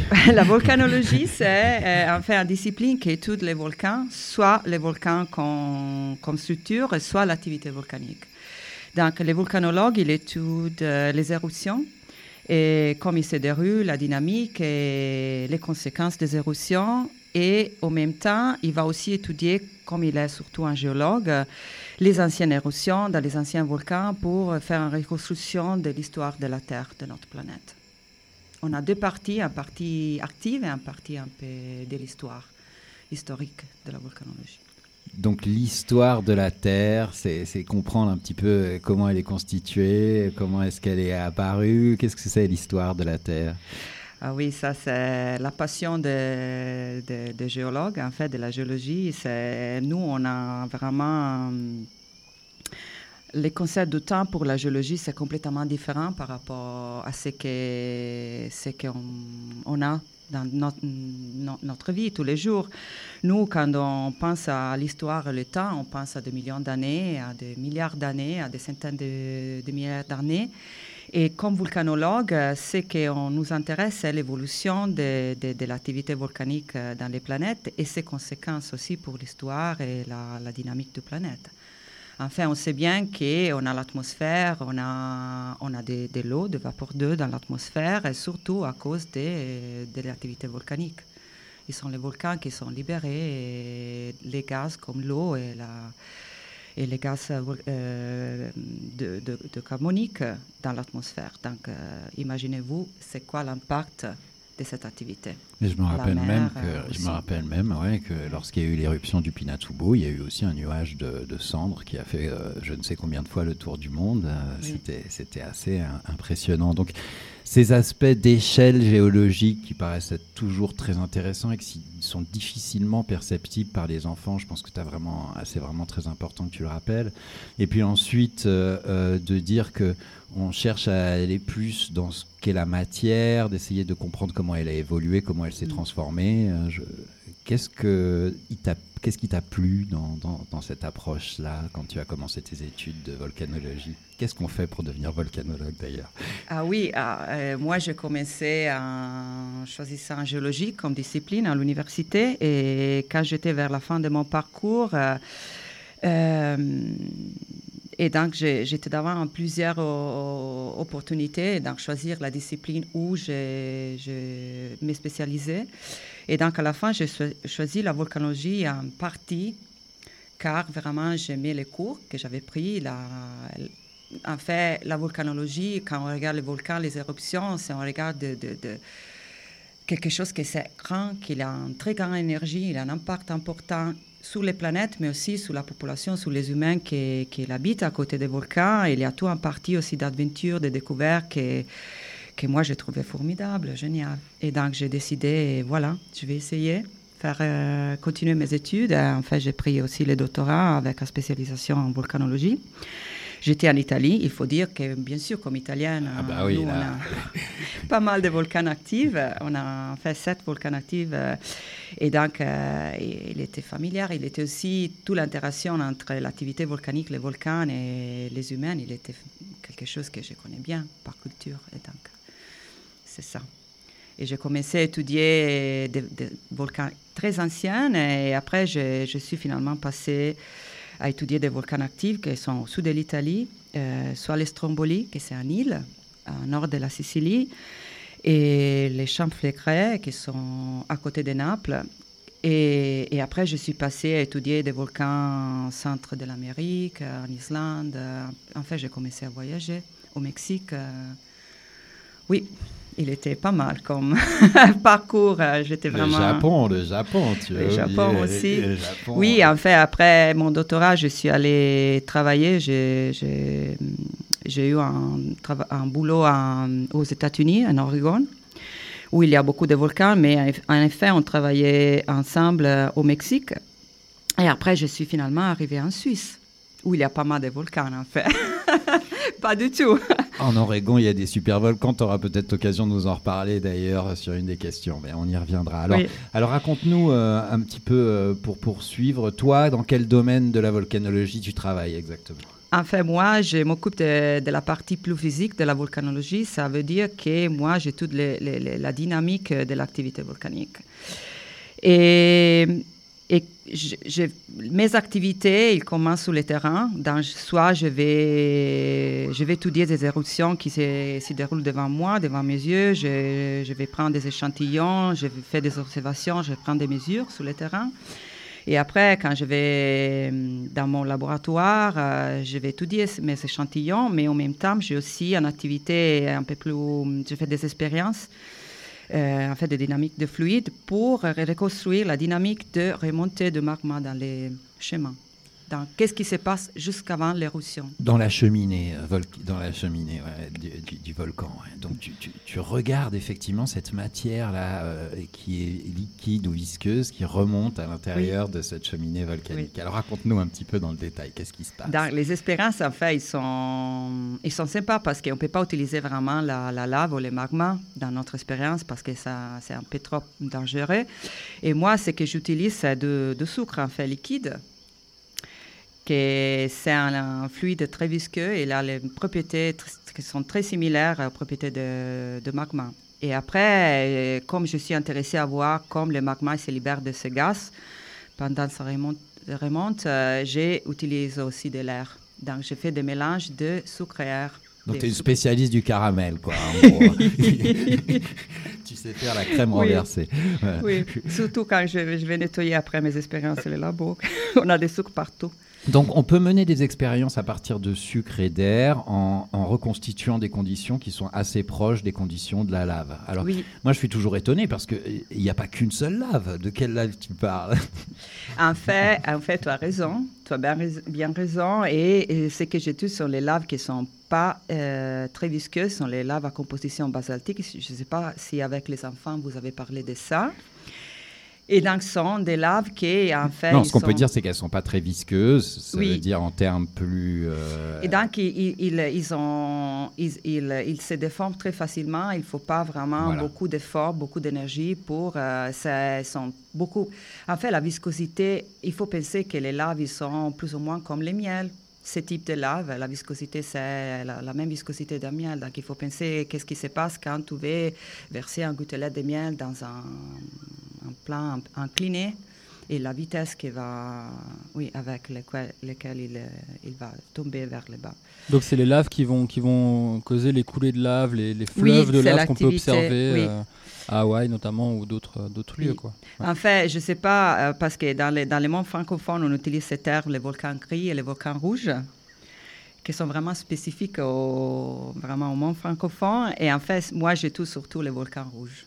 Voilà, donc le volcan rouge, c'est plutôt Hawaï, l'île de la Réunion, oui. mais qui peuvent encore changer. Ça veut Oui. dire qu'ils peuvent, s'ils se bouchent, à un certain moment aussi exploser. À l'île Ah de oui. la Réunion, on en parle aussi hein, à un certain Oui. moment. Ça va, ils Mais surtout à l'Etna, hein, je Ah, dois dire. oui. d'accord. Et donc, euh, c'est ça, ce sont des conditions un peu particulières, mais ça, que, ce qui m'intéresse surtout sur ce type de volcanisme, c'est que c'est très fréquent dans notre planète. C'est, c'est une activité que, que c'est la plus fréquente qu'on a. Et donc, l'impact, même si les éruptions sont petites, c'est, grand, c'est important. Et donc, c'est, ça que. Et surtout, vraiment, on peut étudier des, des, éruptions quand on veut, où on veut, parce que les volcans rouges, euh, on a presque partout. Et les volcans gris, bien sûr, euh, les, les, éruptions, ils sont beaucoup plus grands. L'explosivité, c'est beaucoup plus important, mais ils sont aussi un peu plus rares. Moi, j'avais commencé avec euh, l'étude des des grandes explosions et, finalement, je suis arrivée à voir euh, que même les, les, les- éruptions de taille moyenne peuvent avoir des conséquences qui sont importantes comme impact sur, sur la population autour. Bien sûr. Euh, alors, on voit maintenant la différence apparaître entre volcan gris et volcan euh, rouge euh, d'un certain côté, mais dans les volcans rouges, il, doit y avoir encore des spécificités de Oui. volcans euh, Oui. différents. Alors, et comment est-ce qu'on les classe ensuite? Parce qu'on ne voit pas qu'un seul volcan rouge. Mais en fait, on- La viscosité de la lave encore. la composition. Oui, la dira. composition. Mais Oui. par exemple, je me souviens, et je te donne un, Mm. que euh, lorsque je m'intéressais à ces histoires de volcans, j'ai vu qu'il y avait une éruption au Cameroun qui avait eu lieu, qui était une éruption très particulière d'une certaine manière. Peniragongo. Voilà, Ouais. exactement. Mais alors là, on est sur des roches qui sont des roches carbonatées ou euh, c'est Non, en fait, les- oui, les sols volcans qui, qui, qui, qui, en fait, ils ont des émissions de lave qui sont à base de carbonate et c'est en Tanzanie. Ah oui, c'est ça. Voilà. C'est l'Odoyo Lengai, c'est pas le Niragongo. Le Ah, Niragongo, non. Il a, et c'est un peu particulier parce que les laves, ils sont très très basse viscosité, sont vraiment vraiment liquides, sont très fluides. Et donc cette éruption, il avait un taux d'émission, une quantité de matériel qui sortait des laves, qui sortait depuis les cratères, qui était énorme. Et la vitesse de, de, de l'écoulée de lave, il était aussi très très très grand. Et donc ils ont eu pas mal de conséquences sur la, sur la ville à côté, je me rappelle. Oui, mais alors il y avait même eu, euh, mais euh, je ne sais pas si on se trompe, euh, Mm. il y avait eu du monoxyde de carbone hein, qui s'était capturé à l'intérieur d'une zone de lac et donc euh, 400 personnes étaient mortes pendant la nuit suite à ces émanations de monoxyde de carbone qui étaient restées. Oui, ça c'est aussi une autre des dangers qui sont liés à l'activité volcanique. Donc on a, et moi je m'intéresse aussi aux volcans qu'on dit à cratères ouverts, qui sont toujours, euh, en fait les cratères sont toujours ouverts, c'est pas fermé, c'est pas, il n'y a pas un bouchon, et donc il y a toujours des dégassages, il y a des gaz qui sortent euh, depuis les volcans. Et donc si les dégassages euh, on a des dégassages à la base d'un lac, dans la partie de base d'un lac volcanique. Ça, c'est vraiment dangereux parce que le, gaz, c'est bloqué, ça reste bloqué par l'eau, il n'arrive pas à sortir, mais il s'accumule ju- jusqu'à quand il a un- un- un- il arrive dans, dans un volume que c'est un volume seuil, donc euh, il ne peut pas être euh, plus euh, rester bloqué par l'eau et donc il va partir, il va sortir de... ouais, oui. Et le problème, c'est que la CO2, c'est un gaz qui est, c'est lourd et donc il s'accumule à la base de, de, de terrain et, et ça, c'est quelque chose qu'on connaît bien dans les volcans, enfin. On n'a pas de camping dans les, villes, les, les îles volcaniques, c'est vraiment dangereux de dormir euh, sur, euh, ouais, Ouais. sur la terre. Et donc, euh, c'est ça le problème, oui. le- oui, il était en Afrique. Oui, alors c'est super rare, hein, je parlais de ça parce que je suis, je suis content de parler de cette expérience-là qui, qui m'avait Ouais. quand même perturbé sur les dangers et les risques que peuvent apporter euh, certains volcans, parce que je pense que les enfants sont très intéressés par ces histoires-là. En l'occurrence, tu l'as vu à travers un certain nombre de questions sur la difficulté euh, ou sur l'approche qu'ils ont de- du volcan comme étant quelque chose qui est très très dangereux, mais euh, on le verra aussi sur les aspects de fertilité, de proximité entre l'homme et le Mm. volcan. Est-ce que toi, euh, tu as un souvenir de Pompéi? Est-ce que, est-ce que Bien sûr. Qu'est-ce qui t'a marqué quand tu as été euh, là-bas? Mais pour C'est une ville le- qui a été recouverte par les cendres, hein, donc. euh, Non, mais euh, pour moi, l'expérience la plus forte, euh, elle était la première. En fait, quand je suis rem- arrivée au sommet de Stromboli, que c'est un volcan qui est toujours en activité, on a des explosions, une explosion chaque 10, 10 minutes. Donc, on arrive au sommet après une randonnée de 1000 mètres, finalement, et on se trouve devant ces, fontaines de lave qui sont fantastiques. Et on a, je me rappelle encore, ça fait un pas mal de temps. j'étais vraiment, j'étais encore étudiant en géologie et donc j'avais euh, finalement choisi ma, ma discipline. Et on a organisé ce, ce voyage à Stromboli et elle était fantastique. Enfin, on a, on a passé la nuit là-bas. Il ne faut pas faire, jamais. Et maintenant, on ne peut pas plus faire parce que en fait, c'est un peu dangereux. Parce que si on reste bloqué la nuit et il a une grande éruption, ce n'est pas magnifique comme expérience. Mais la vision de, ces fontaines de lave, euh, de ce qui, euh, est Donc il faut rouge, voir hein, ces euh, jaillissements oui, rouges brillants en pleine nuit, on était dans en pleine un avec île, des euh, températures oui, comme ça. dans c'est- un île, on avait tout la mer à côté, on était à 1000 mètres. Il était, il était- C'est accessible à n'importe qui? N'importe qui peut y aller ou Oui, il y a- il y a maintenant, on a des guides. On a des guides, et donc euh, on peut y aller quand on veut. On a des guides euh, qui, hum, qui nous accompagne. Et donc, tous les touristes, euh, oui, si on est très petit, ça peut être un peu difficile de- parce que c'est quand même 1000 mètres de, euh, de, De d'auteur. ouais. Ouais, ouais. Mais oui, et en fait, c'est très populaire le Stromboli. On a des centaines de personnes qui, oui, mais même chaque jour en été, ils, ils font cette expérience. Et c'est fantastique, je dois dire. euh, oui. C'est très populaire aussi euh, avec les touristes qui sont. C'est c'est pas que les Italiens ils vont là. ça- Ah bah non, Vraiment, bien ils sûr, mais les, les volcans attirent vraiment, il y a quelque chose de passionnant. à Et donc, euh, voir en éruption, c'est quelque chose d'unique. Oui, ça c'est sûr. Mm. Ça c'est vraiment exceptionnel. Alors euh, Gaël, est-ce que tu aurais quelques questions à poser à Laura?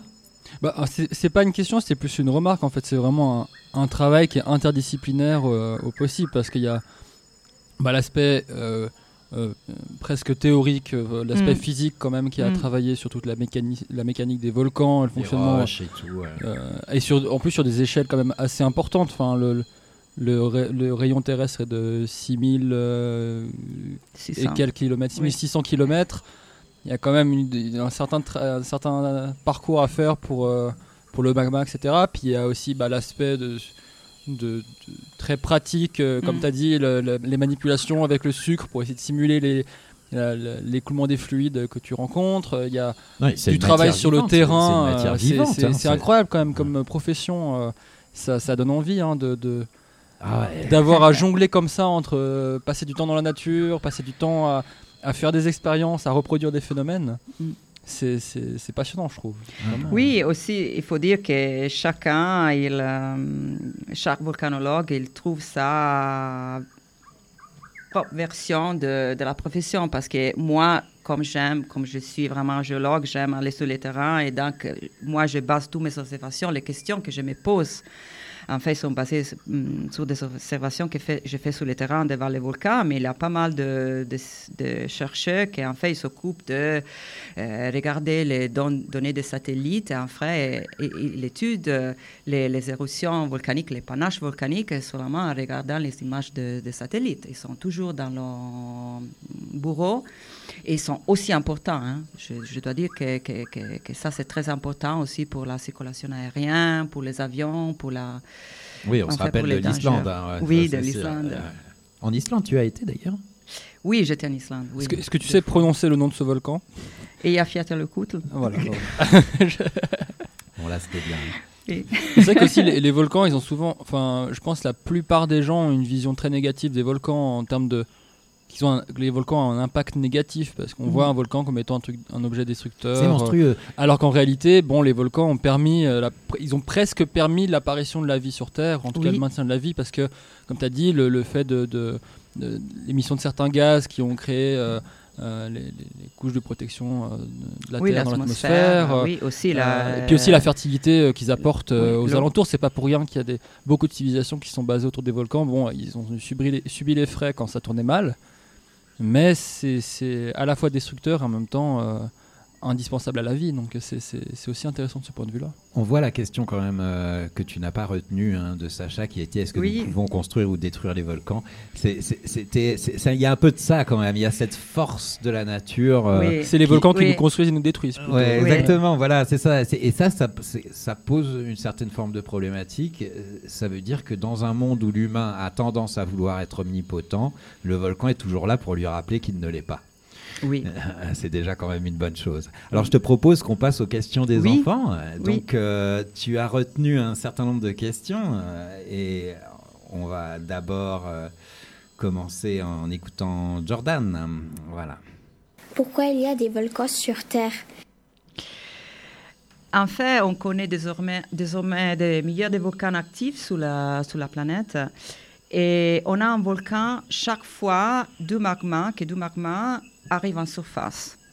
Et donc, les, les, magmas, ils se forment en profondeur, euh, dizaines de kilomètres euh, dans, la croûte ou dans les manteaux, et dans certaines conditions qui sont spéciaux, il arrive à remonter et à la surface. Et donc, on ne peut pas voir euh, des volcans partout dans les planètes, mais c'est la tectonique et l'énergie de planète qui laisse que les, les, les magmas, il arrive à, à, fait, à casser la, croûte terrestre et à arriver en surface. Et donc, euh, ils sont des- des régions particulières, soit au bord de, entre les plaques, où la croûte elle est plus fragile, ou dans des zones en extension à l'intérieur de plaques, qu'on peut avoir des volcans, qu'on trouve des volcans. Autrement, les magmes restent bloqués dans la croûte. C'est ça, il n'arrive pas à monter. Alors on est là dans ces zones euh, où il y a un peu de fragilité. Mm. Alors on passe à la seconde question, la question de Marek. Pourquoi n'y a-t-il pas de volcan en Suisse?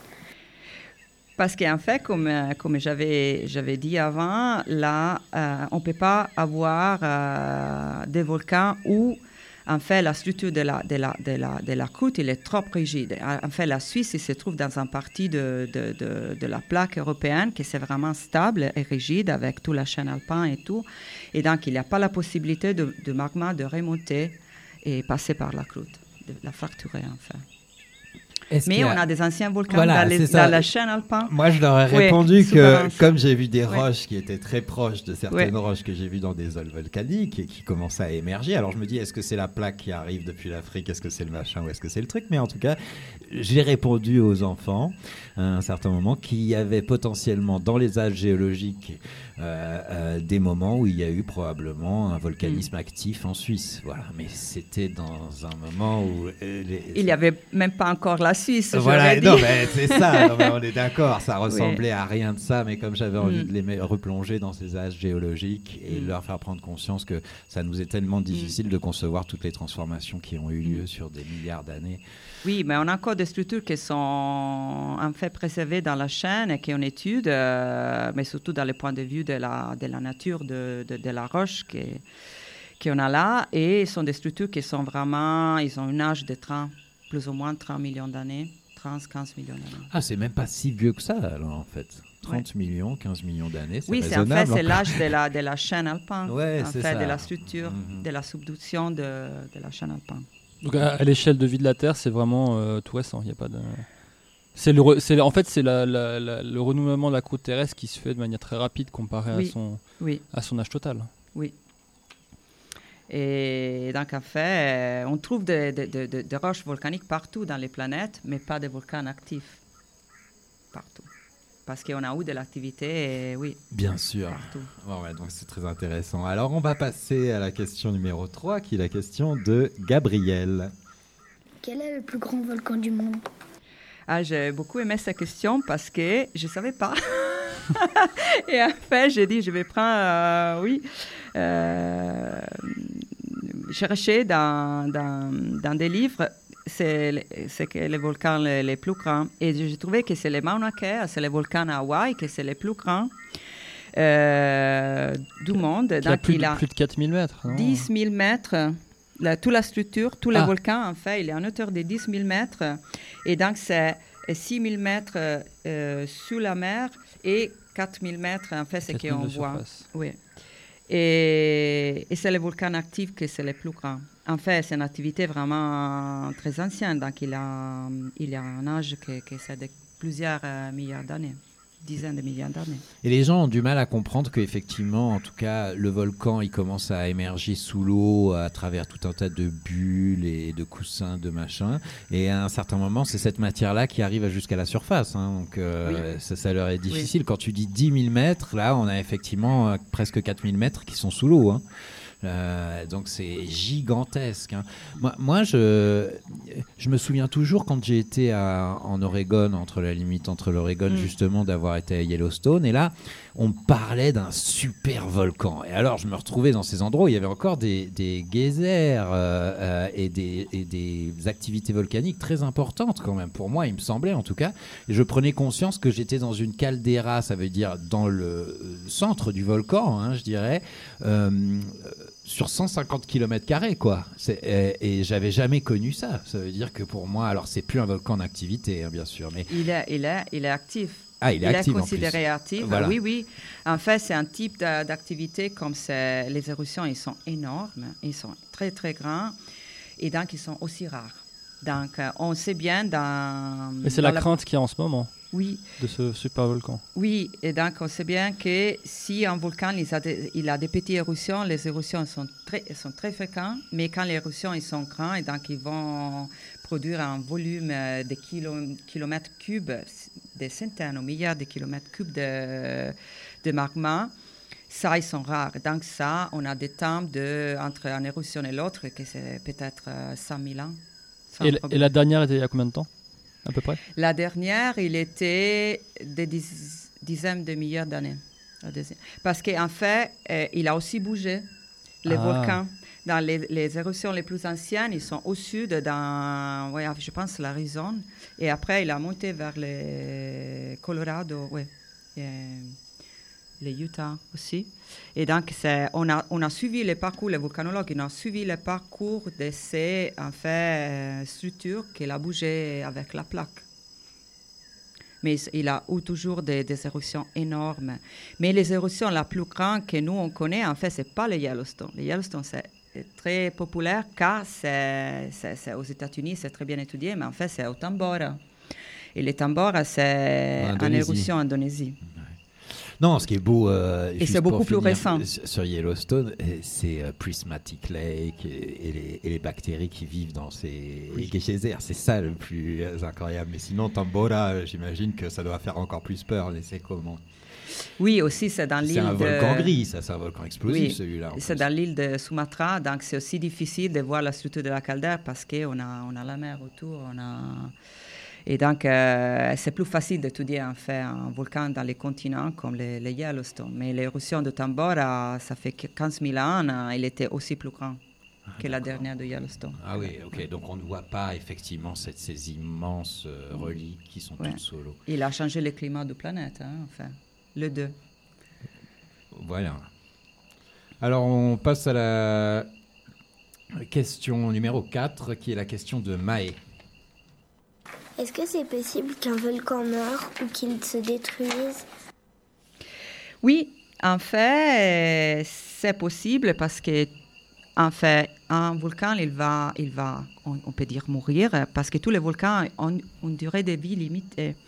Et ça veut dire que chaque volcan, il ira s'éteindre et quand il n'aura pas plus de production de magma. Et, et ça, c'est tout lié à l'activité tectonique. Et, c'est aussi lié à l'énergie interne la planète. Par exemple, quand la Terre se sera refroidie, l'activité volcanique cessera. Par exemple, on trouve des anciens volcans sous la Lune, mais elle est tectoniquement morte, donc il n'y a pas plus de volcans actifs là-bas. Donc, euh, les volcans, ils ont leur vie, vie la, la- en durée limitée. Et la deuxième option, que oui, il peut se détruire. Et en fait, quand il y a la formation d'une structure que tu avais, euh, en fait, de, laquelle tu avais parlé avant, que c'est le caldeira.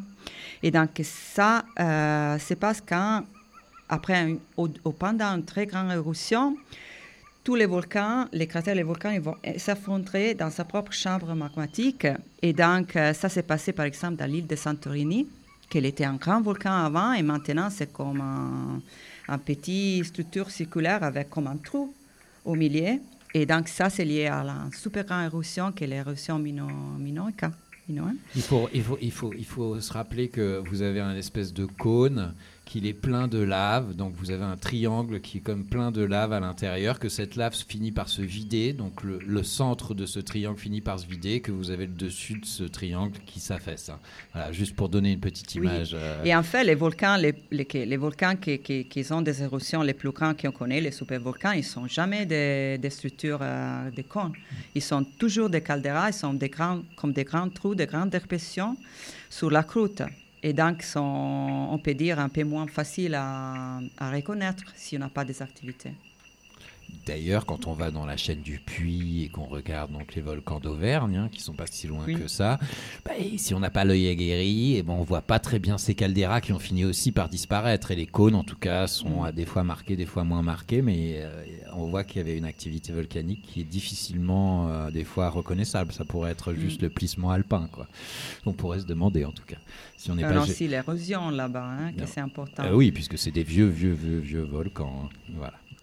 Euh, mais il y a un très beau centre volcanique que vous pourrez voir, aller visiter, les enfants. Je ne sais pas si tu as été, Laura. Oui, j'étais à Clermont. Il y a un grand centre d'études euh, volcaniques. En fait, ça, s'appelle le laboratoire de magma volcan, qui est géré par l'université de Clermont en Auvergne, où je vais souvent. Et donc, on, on travaille ensemble avec des collègues là-bas et j'ai vu les volcans. J'ai pas vu les centres. euh, Vulcania, voilà, c'était ça dont je parlais. Mais tu as vu mieux, tu as vu Oui. mieux. voilà, tu as rencontré les chercheurs. Alors je te propose qu'on passe directement à la question euh, numéro 5, qui est euh, la question numéro 5 était de Elia. De quoi est composée la lave? Avant de parler de la lave, euh, il faut se rappeler que la lave, en fait, c'est que euh, on appelle quand on a du magma qui est sorti euh, par les cratères. Donc après l'éruption, euh, le magma qu'il a perdu sur tous ces gaz, il devient une lave. Dans la composition de la lave, c'est vraiment similaire à la composition du magma, que c'est de la roche en fusion. Donc, on y trouve tous les, tous les, tous les, les éléments qu'on trouve dans les roches. La silice, l'oxygène, le fer, le magnésium, le calcium. Et le magma aussi contient des composés volatiles, comme les- l'eau, les gaz carboniques, qui deviennent de gaz à la surface de la planète. Ils sont aussi très importants. Parce que pour nous, les volcanologues, ils sont très, très intéressés à la composition de la lave, car c'est ce type de propriétés qui contrôlent les styles éruptifs et donc la dynamique explosive ou effusive de l'éruption. Pour nous, c'est vraiment important et on passe vraiment pas mal de temps à étudier la composition de lave. Moi aussi. Alors, on passe maintenant à la question de euh, Sarah. Est-ce qu'il peut y avoir un volcan qui euh, fait des nuées ardentes et en même temps euh, des coulées de lave? En fait, oui. Et ça, c'est une question intéressante parce que, comme ça, j'ai apprécié que vous connaissez aussi des, des termes très spécialisés comme nuée ardent. Et hum, C'est parce que tu l'avais figuré dans Ah oui. le campus junior, bien sûr, et que le- l'enseignant a quand même bien travaillé. Mais ça se passe quand, en général, pendant une éruption, on, a, on peut avoir plusieurs cratères en activité, qui sont actifs. Et pendant certaines éruptions, on peut, euh, les magmas qui sortent euh, dans, chaque cratère, il a une composition légèrement différente, surtout en teneur en gaz, que c'est différent.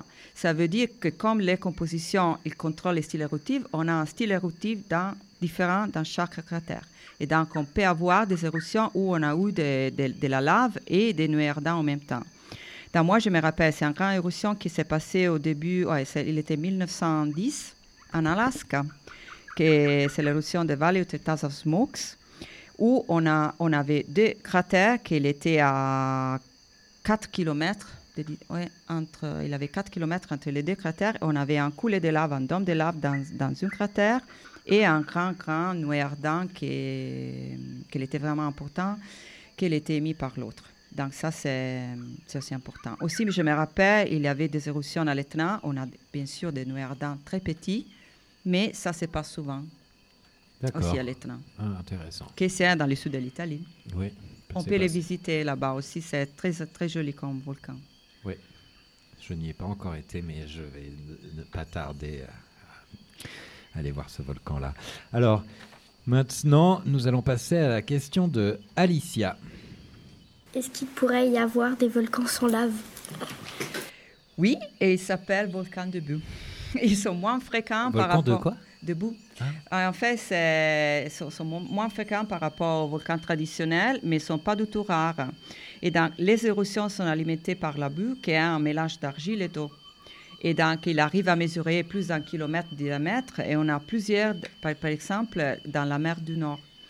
Et ils forment soit des monts sous-marins, soit on les trouve dans, sur les continents, en Sicile, dans les zones de... Ils ne sont pas liés à l'activité volcanique traditionnelle et on les trouve dans des zones différentes dans le point de vue tectonique.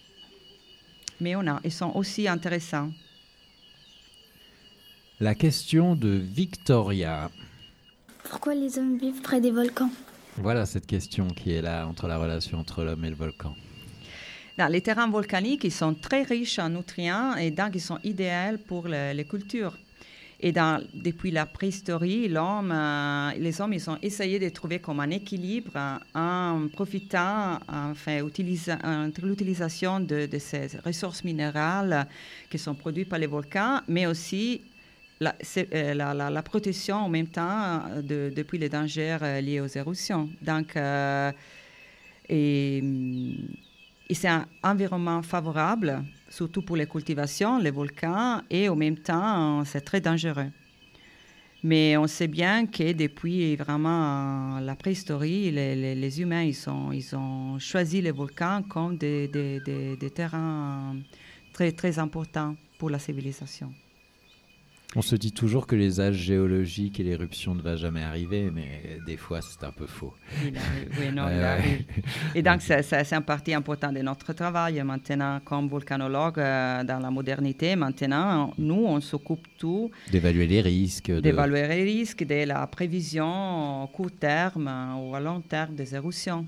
Et Yeah. ça, c'est aussi c'est ça, la raison. Moi, j'étudie les, les- les- les phénomènes pré-éruptifs qui se passent avant de l'éruption pour interpréter, en fait, c'est euh, quels sont les signaux des volcans qui vont nous dire ah voilà, on va avoir une éruption dans une heure, deux heures, euh, deux jours, euh, demain. Et ça, c'est mon, en fait, c'est- c'est c'est le bout de mon boulot. La question de Isabelle. À combien de degrés fond et durcit la lave et combien de temps ça prend? Dans la lave est très chaude. Euh, sa température maximale change en fonction de la composition et donc est comprise entre euh, 800 et 1300 degrés. Et quand elle arrive à la surface, elle, se refroidit car euh, elle échange chaleur avec l'atmosphère et les roches. Et dans le temps de rafraîchissement est très variable, depuis quelques heures pour les coulées de lave qui sont très petites, mais jusqu'à des centaines d'années pour euh, des dépôts, par exemple, de ponces et cendres, qui enfin on s'appelle ignimbrites et qui sont très très épais, jusqu'à des centaines de mètres d'épaisseur. Et donc c'est vraiment variable. On peut trouver encore de, chaleur dans des, dépôts des anciennes éruptions. Je me souviens, et c'est une expérience que j'avais envie de partager parce que euh, j'aime les volcans à mon modeste niveau de nuance scientifique, mais j'étais rentré dans une des bouches volcaniques euh, du volcan de l'île de la Réunion. Et euh, sur les côtés, donc il y a eu des éruptions volcaniques qui ont eu lieu sur le côté de la caldeira, hein, vraiment. Et donc on rentre à l'intérieur de ces tunnels et vous avez comme du verre sur les parois partout et vous avez des gouttes de verre, ça fait des stalactites. De- de lave, oui. Ouais, de lave, mais on sent que c'est de la silice pure, quoi, quasiment. Je sais pas ce que c'est, mais et ça ressemble donc à des gouttelettes que vous pouvez récupérer, et qui sont là. C'était incroyable. J'aurais jamais dû aller dans ces endroits-là parce qu'en l'occurrence, je suis persuadé qu'il y avait des sorties de gaz à l'intérieur de cette bouche euh, volcanique. Je sais pas. Voilà. En tout cas, il y a- il y, a tellement d'éruptions volcaniques à l'île Mm. de la Réunion. Alors, il y a- il y, a certainement pas beaucoup de, de gaz parce qu'il a, il a- il est déjà parti très lentement. Euh, on a l'impression d'être totalement rassuré à l'île de la Réunion. Mais voilà, je regarde en tout cas de ce tunnel-là de lave euh, qui, qui paraissait comme du verre euh, avec ses gouttelettes. C'était extraordinaire. Et on va en reparler puisque la question de Mika concerne aussi euh, un des types de lave. Donc allons-y pour la question de Mika. Est-ce que le, con- le contact entre l'eau et la lave crée aussi de l'obsidienne? Oui, en fait, l'obsidienne, qui est est du verre volcanique, norm- euh, en fait ainsi euh, à la surface des coulées sous-marins, qui s'appelle aussi euh, lava cuisson, ok, qui sont en contact avec l'eau. Donc ça, c'est un, un, pro- un processus qui c'est qui pas rare du tout, c'est normal. Mais la plupart des coulées d'obsidienne, en fait, se forment sur les continents, et ça, c'est un autre type d'interaction. C'est la lave qui a des propriétés un peu particulières. Mais oui, et tu as raison.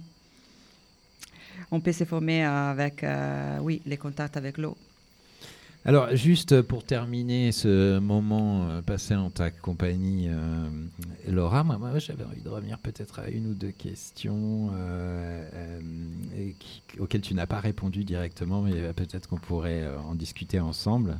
Est-ce qu'on a besoin de volcans pour vivre? Moi aussi, parce que c'est mon travail. Ah, voilà, mais- là, déjà, tu peux bien répondre à la question.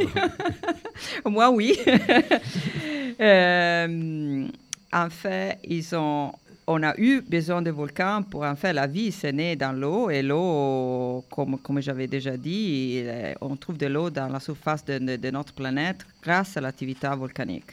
Donc ça c'est vraiment Très très intéressant. Et d'ailleurs, les Islandais s'en souviennent parce que eux, s'ils n'ont pas le chauffage de leur eau, il n'y a rien qui peut vivre en Islande, hein, quasiment. Donc euh, les volcans sont absolument une nécessité en Islande, au moins. Oui.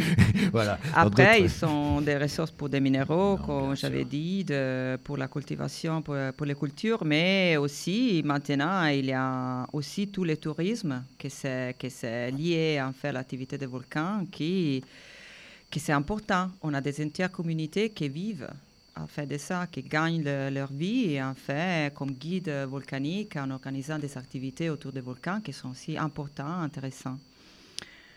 Donc il ne, il ne vaut mieux pas, comme l'a demandé Razel, stopper les volcans. En l'occurrence, on ne pourra pas trop. Non, non. Voilà, tant mieux. Aussi, ils sont un spectacle hein, formidable. Bien J'ai- Oui. Donc, euh, si vous vous retrouvez en Sicile, vous pourrez aussi organiser un petit randonnée sous l'Etna, qui c'est un volcan très très grand, c'est un volcan rouge. Il y a plusieurs cratères en activité, toujours. Euh, on a toujours un panache de gaz qui sort de cratères et souvent aussi des coulées de lave. Et c'est un volcan, bien sûr, il a toujours un danger, mais où on peut, on peut regarder vraiment les éruptions euh, facilement et sans, trop prendre, sans trop Oui. prendre de risques. Oui. Gaël, le mot de la fin?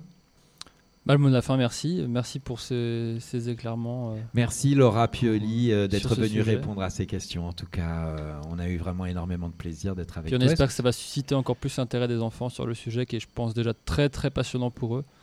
Donc, Ouais, euh, qui vont avoir envie de Peut-être ça va découvrir susciter des passions et, des... et un avenir prometteur.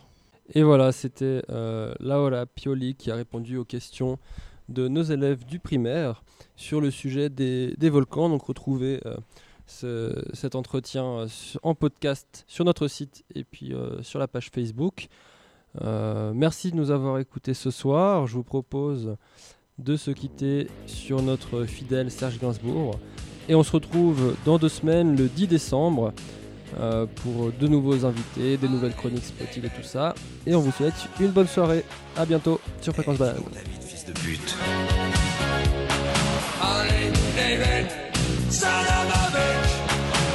Qu'est-ce que tu fais sur ma Harley?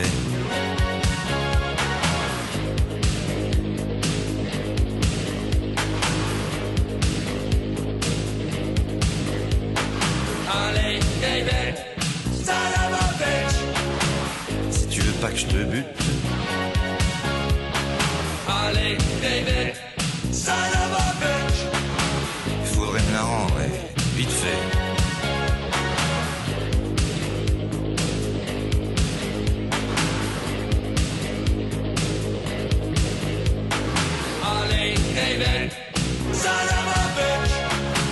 En plus, quand tu as fumé du jute, Harley David,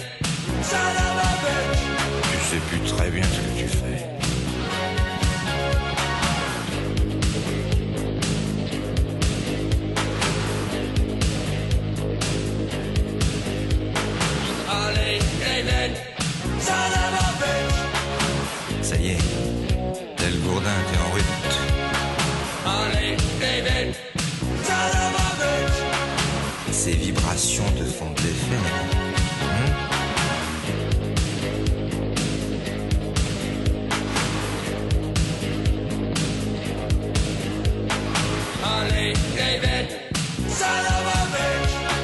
Qu'est-ce que tu décides?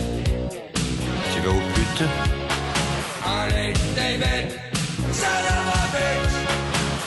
Ou alors tu vas voir les gays Harley David, son of a. Eh, dis donc David, fils de pute. Harley David, son. Qu'est-ce que tu as fait de ma